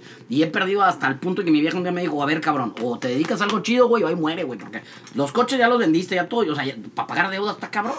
Pero ¿qué pasa? Encontrar tu identidad. Eso es lo más Y no es difícil, suerte, cabrón. Sí, es, no. es- es Es una chinga. Mi papá decía, la suerte es para los pendejos. Así es, así es, así es. O sea, eh, eso la de que, tú haces, tú no tuviste bien. suerte. No, güey. Sí, A lo mejor estuviste en el momento correcto, pero le estuviste es, chingue. estoy de Si no estás chinguile, chinguile, No, no, no, no se la va a hacer. No, no vas a este, leer el libro del secreto y puta, hay que un No, restaurante. y también las cosas que te caen fácil no las valoras igual. No, y se que- güey. te tiene que costar, güey. O sea, para decir, oye, vale A veces no tanto, güey. ¿no? Pero, No, güey. No no, no vale llorar. güey. O sea, totalmente. acuérdate güey. O sea, grandes esfuerzos requieren grandes recompensas. Así es, así es, así es. Si no, está canijo. No vale llorar, Rodrigo. Sí, ¿verdad? No, pero Aunque, sí, aunque yo- esa, esa frase de, de José Vasconcelos nos haya, haya golpeado, hay Ah, que... sí, nos haya dado Pegó duro, fuerte, pegó chingado, fuerte. chinga, sí. Vamos, te- les tengo una pregunta bien interesante. Quiero ver que, cuáles son sus respuestas. Es la misma para los tres, pero en sus respectivas áreas. Imagínense este. Es un caso hipotético, ¿verdad? No, o, o puede pasar, no sé si ya pasó algún día. Viene Gordon Ramsay a la ciudad de Monterrey. Y. Para Rodrigo. Va a Coli. ¿Qué main course lo recomendarías? ¿Y por qué? Y si no te corre la cocina, Sí. ya sabes cómo es. No, yo creo que le daría el mole no leones. O sea, el mole que es el que tenemos. Es el que yo creo que más nos ha costado trabajo entenderle. Creo que en el tema de sabor también es el más complejo. Pero el punto número uno es el que a mí más me gusta. Y el que más evolución desde la primera receta que hicimos a la receta que tenemos hoy, más evolución ha tenido. Al final de cuentas son puros ingredientes locales y, y pues creo que es lo que más representa. ¿Y Aparte, con ah, qué vino se lo darías, Pato? híjole. Porque ¿Ese mole? ese mole, porque si no, si no te, te pueden mentar la Ese madre. mole, ese, ese, ese en la mole tele que te esté gritando. se lo güey. daría con un Moet Chandon Vintage 2006. Ok, 2006. 2006. Más, más acidez, quita más Es- la grasita. Exacto, pero hay Tienes- mucho tema de la ginosa, güey. Que el tema de la ginosa es lo que va mucho de la mano con ese tema de mole. Ok. O sea, y es algo estereotipo muy diferente. Generalmente te piensas un vino muy intenso, muy fuerte, algo que tenga cuerpo, un Sí, te imaginas un cirá. o Exacto, puedes algo que vaya bien con picantes. No, no, no, no, vamos a cambiarle un poquito. Y he tenido la oportunidad de poderlo maridar antes en otros eventos y Hay match. hay match. güey. Y de parte yo creo que el tema de burbujas cava, champán, fallas. espumosos, Sí, con la cocina no mexicana no tiene abuela y es algo que, que he escuchado a grandes chefs mexicanos decirlo, lo he puesto en práctica y coincido con ellos, definitivamente. Suena, hasta ahorita suena perfecto. Falta que Dani nos diga qué postre. Sigo No la cagues, güey, vamos bien, güey, vamos vamos bien, güey. Hasta ahorita todavía no les, todavía no les grita.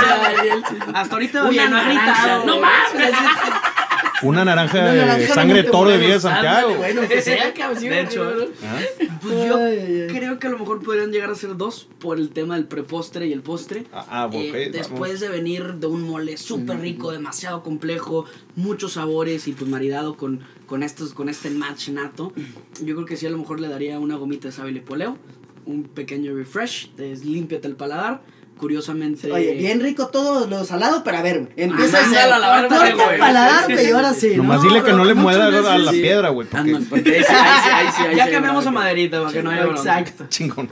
Pero no, yo creo que muchas veces lo que pasa a veces, eh, que, que a veces siento que sí, sí, sí tiende a haber pues muchos lugares que pasa es que te- y más que en el norte que eh, terminamos los platillos con algo muy graso, muy fuerte, muy elevado en sabor, obviamente muy rico, pero con una nota muy alta de sabor y luego luego queremos cambiar el postre.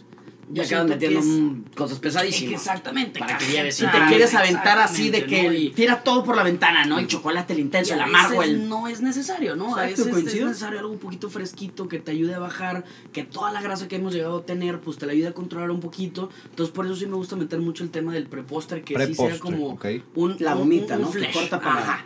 Y curiosamente, pues llevándolo a un poquito de tema del poleo, es una hierba que antiguamente lo usaban para, para relajarte. Es un té de poleo, era como que el típico de relájate, estás muy estresado, échate un té de poleo. Y aparte, déjame decirte, Gordon Ramsay es un güey que necesitamos tranquilizarnos. Por ahí va, güey, por ahí va. Puedes cambiar el poleo por tafil, una madre O le echas un- estar medio raro. Le echas un bote de CBD para que, pa' que no Relax, te el pedo. No, pero era eso como que relajar y limpiar el paladar con la sal. Y después de ahí, chan chan, pues yo creo que sí me iría con el carbón. O herencia. Probablemente es, eh, te lo juro que estaba pensando carbón o herencia, alguna de esos dos. Herencia por el tema pues cultural que hablamos. Cuéntanos cómo, mismo- cómo es el, el postre. Herencia es un poquito lo que, lo que tocamos el tema hace ratito del logo del restaurante. Tratamos de que siempre el tercer tiempo hable un poquito de la historia. Antiguamente era la Huasteca. La Huasteca tuvo sus cuatro evoluciones, que es un pequeño sneak preview. En la séptima va a regresar la Huasteca. Y hablamos un poquito del tema de, del nombre, ¿no? Este, mi abuelo y mi abuela, un poquito de los dos lados, amaban la Huasteca con todo el corazón. Este, mi abuela, de hecho, fue el único cuadro que sí me pidió que le pintara hacia ella fue la Huasteca, que lamentablemente pues ya fue después de que fallece, pero el primer año que fallece lo, lo, lo pinté y lo tengo ahí colgado en, en Expendio. Libertad. De hecho, el Expendio Libertad, el que van arriba de la Huasteca, pues como que en honor a ella, ¿no? Este, y ahorita pues tenemos lo que es este, la herencia, que es lo que platicamos ahorita, las tres herencias que marcaron Nuevo León. Entonces hacemos un helado a base de la hoja del higo. Aquí le estamos dando un poquito honor al árbol, ¿no? Como que siempre pensamos en higo y es la fruta, la fruta, la fruta, la fruta, pero el árbol también tiene sus notas muy interesantes. Entonces el helado lo hacemos a base, de la hoja, una nota herbal que de trasfondo sientes un poquito el higo, pero no un, no un nivel frutal, sino un poquito más herbal. Y este, hablando del mezquitamal o del mezquite, hacemos un bizcocho a partir del mezquite, pulverizamos la pepita, hacemos nuestra propia harina, y arriba hacemos el método de secado de los tlaxcaltecas, pero con yogurt. Entonces Suena habla, tiene bien un trasfondo bueno. rico, Exactamente, ese tiene un trasfondo bueno, pero pues yo creo que el carbón es muy visual, sumamente visual, y lo que me fascina es que retomamos el tema de que recogemos las mahuacatas y las tunas de arriba de coli, lleva un proceso de una fermentación de una tuna de vía cordillera. Entonces, eso está padre, ese mancha está padre. Suena. Yo creo que no le fallaron a ninguna. No creo que se. Yeah. Falta la última. Lo subes a un Uber y lo vas a mandar al aeropuerto. ¿Qué torta o qué platillo de los 13 puercos le vas a dar para que se lleve y ¿A se lo coma en el Ramsay? avión? Sí. Primero el sneaker. Pero con qué, con qué ¿Sabes qué rola, con qué rola en el Uber se lo vas a. Bueno, Ah, qué está disco. Uh, Los 13 tienen que poner nada más de acuerdo. Decir, un disco le van a dar y un platillo de los 13 puercos para que se lo coman en el avión al güey. Porque no se vino en primera clase. Qué complicado, ¿no? Entonces ya va, ya va de malas, güey. No, no, pues Si te quitan estrellas Ah, Michelin la- es menos la- lana. Yo creo que la, la torta, torta de porcheta. O sea, es por lo que abrimos 13 puercos, güey, y es lo tradicional. Es Y la porcheta es, el, es el, es el, Sí, es el base. Y de música está bien complicado. ¿Con qué se lo voy comiendo con en el tres Uber? güeyes y tres hermanos que, aunque tú digas hermanos, se parecen, pero cada uno es... Sí, musicalmente hablando, sí. Cabrón, cada uno Pero yo sí me iría por lo de pava, me iría por funk, güey. Puro funkecito, para que vaya bien Ok. contento. Yo le pondría el himno de Nuevo. León. Sí. No, yo sí Tengo orgullo de ser del norte. para que no entienda nada. Del mero San Luisito. Sí, yo ahí sí me iría que se Sí, fuera con funkcito. funk, Con- con, con Algo que de- sea igual de divertido que la porcheta. Sí. La verdad. Independientemente de lo que vean en las ventanas, güey. Divertida. Tú pruebas la porcheta y es. Alegría. música, güey. Exacto. Y James Brown. James Brown, güey. Oh, está nice. ahorita de- hablando de funk, están estos güeyes, Wolfpack.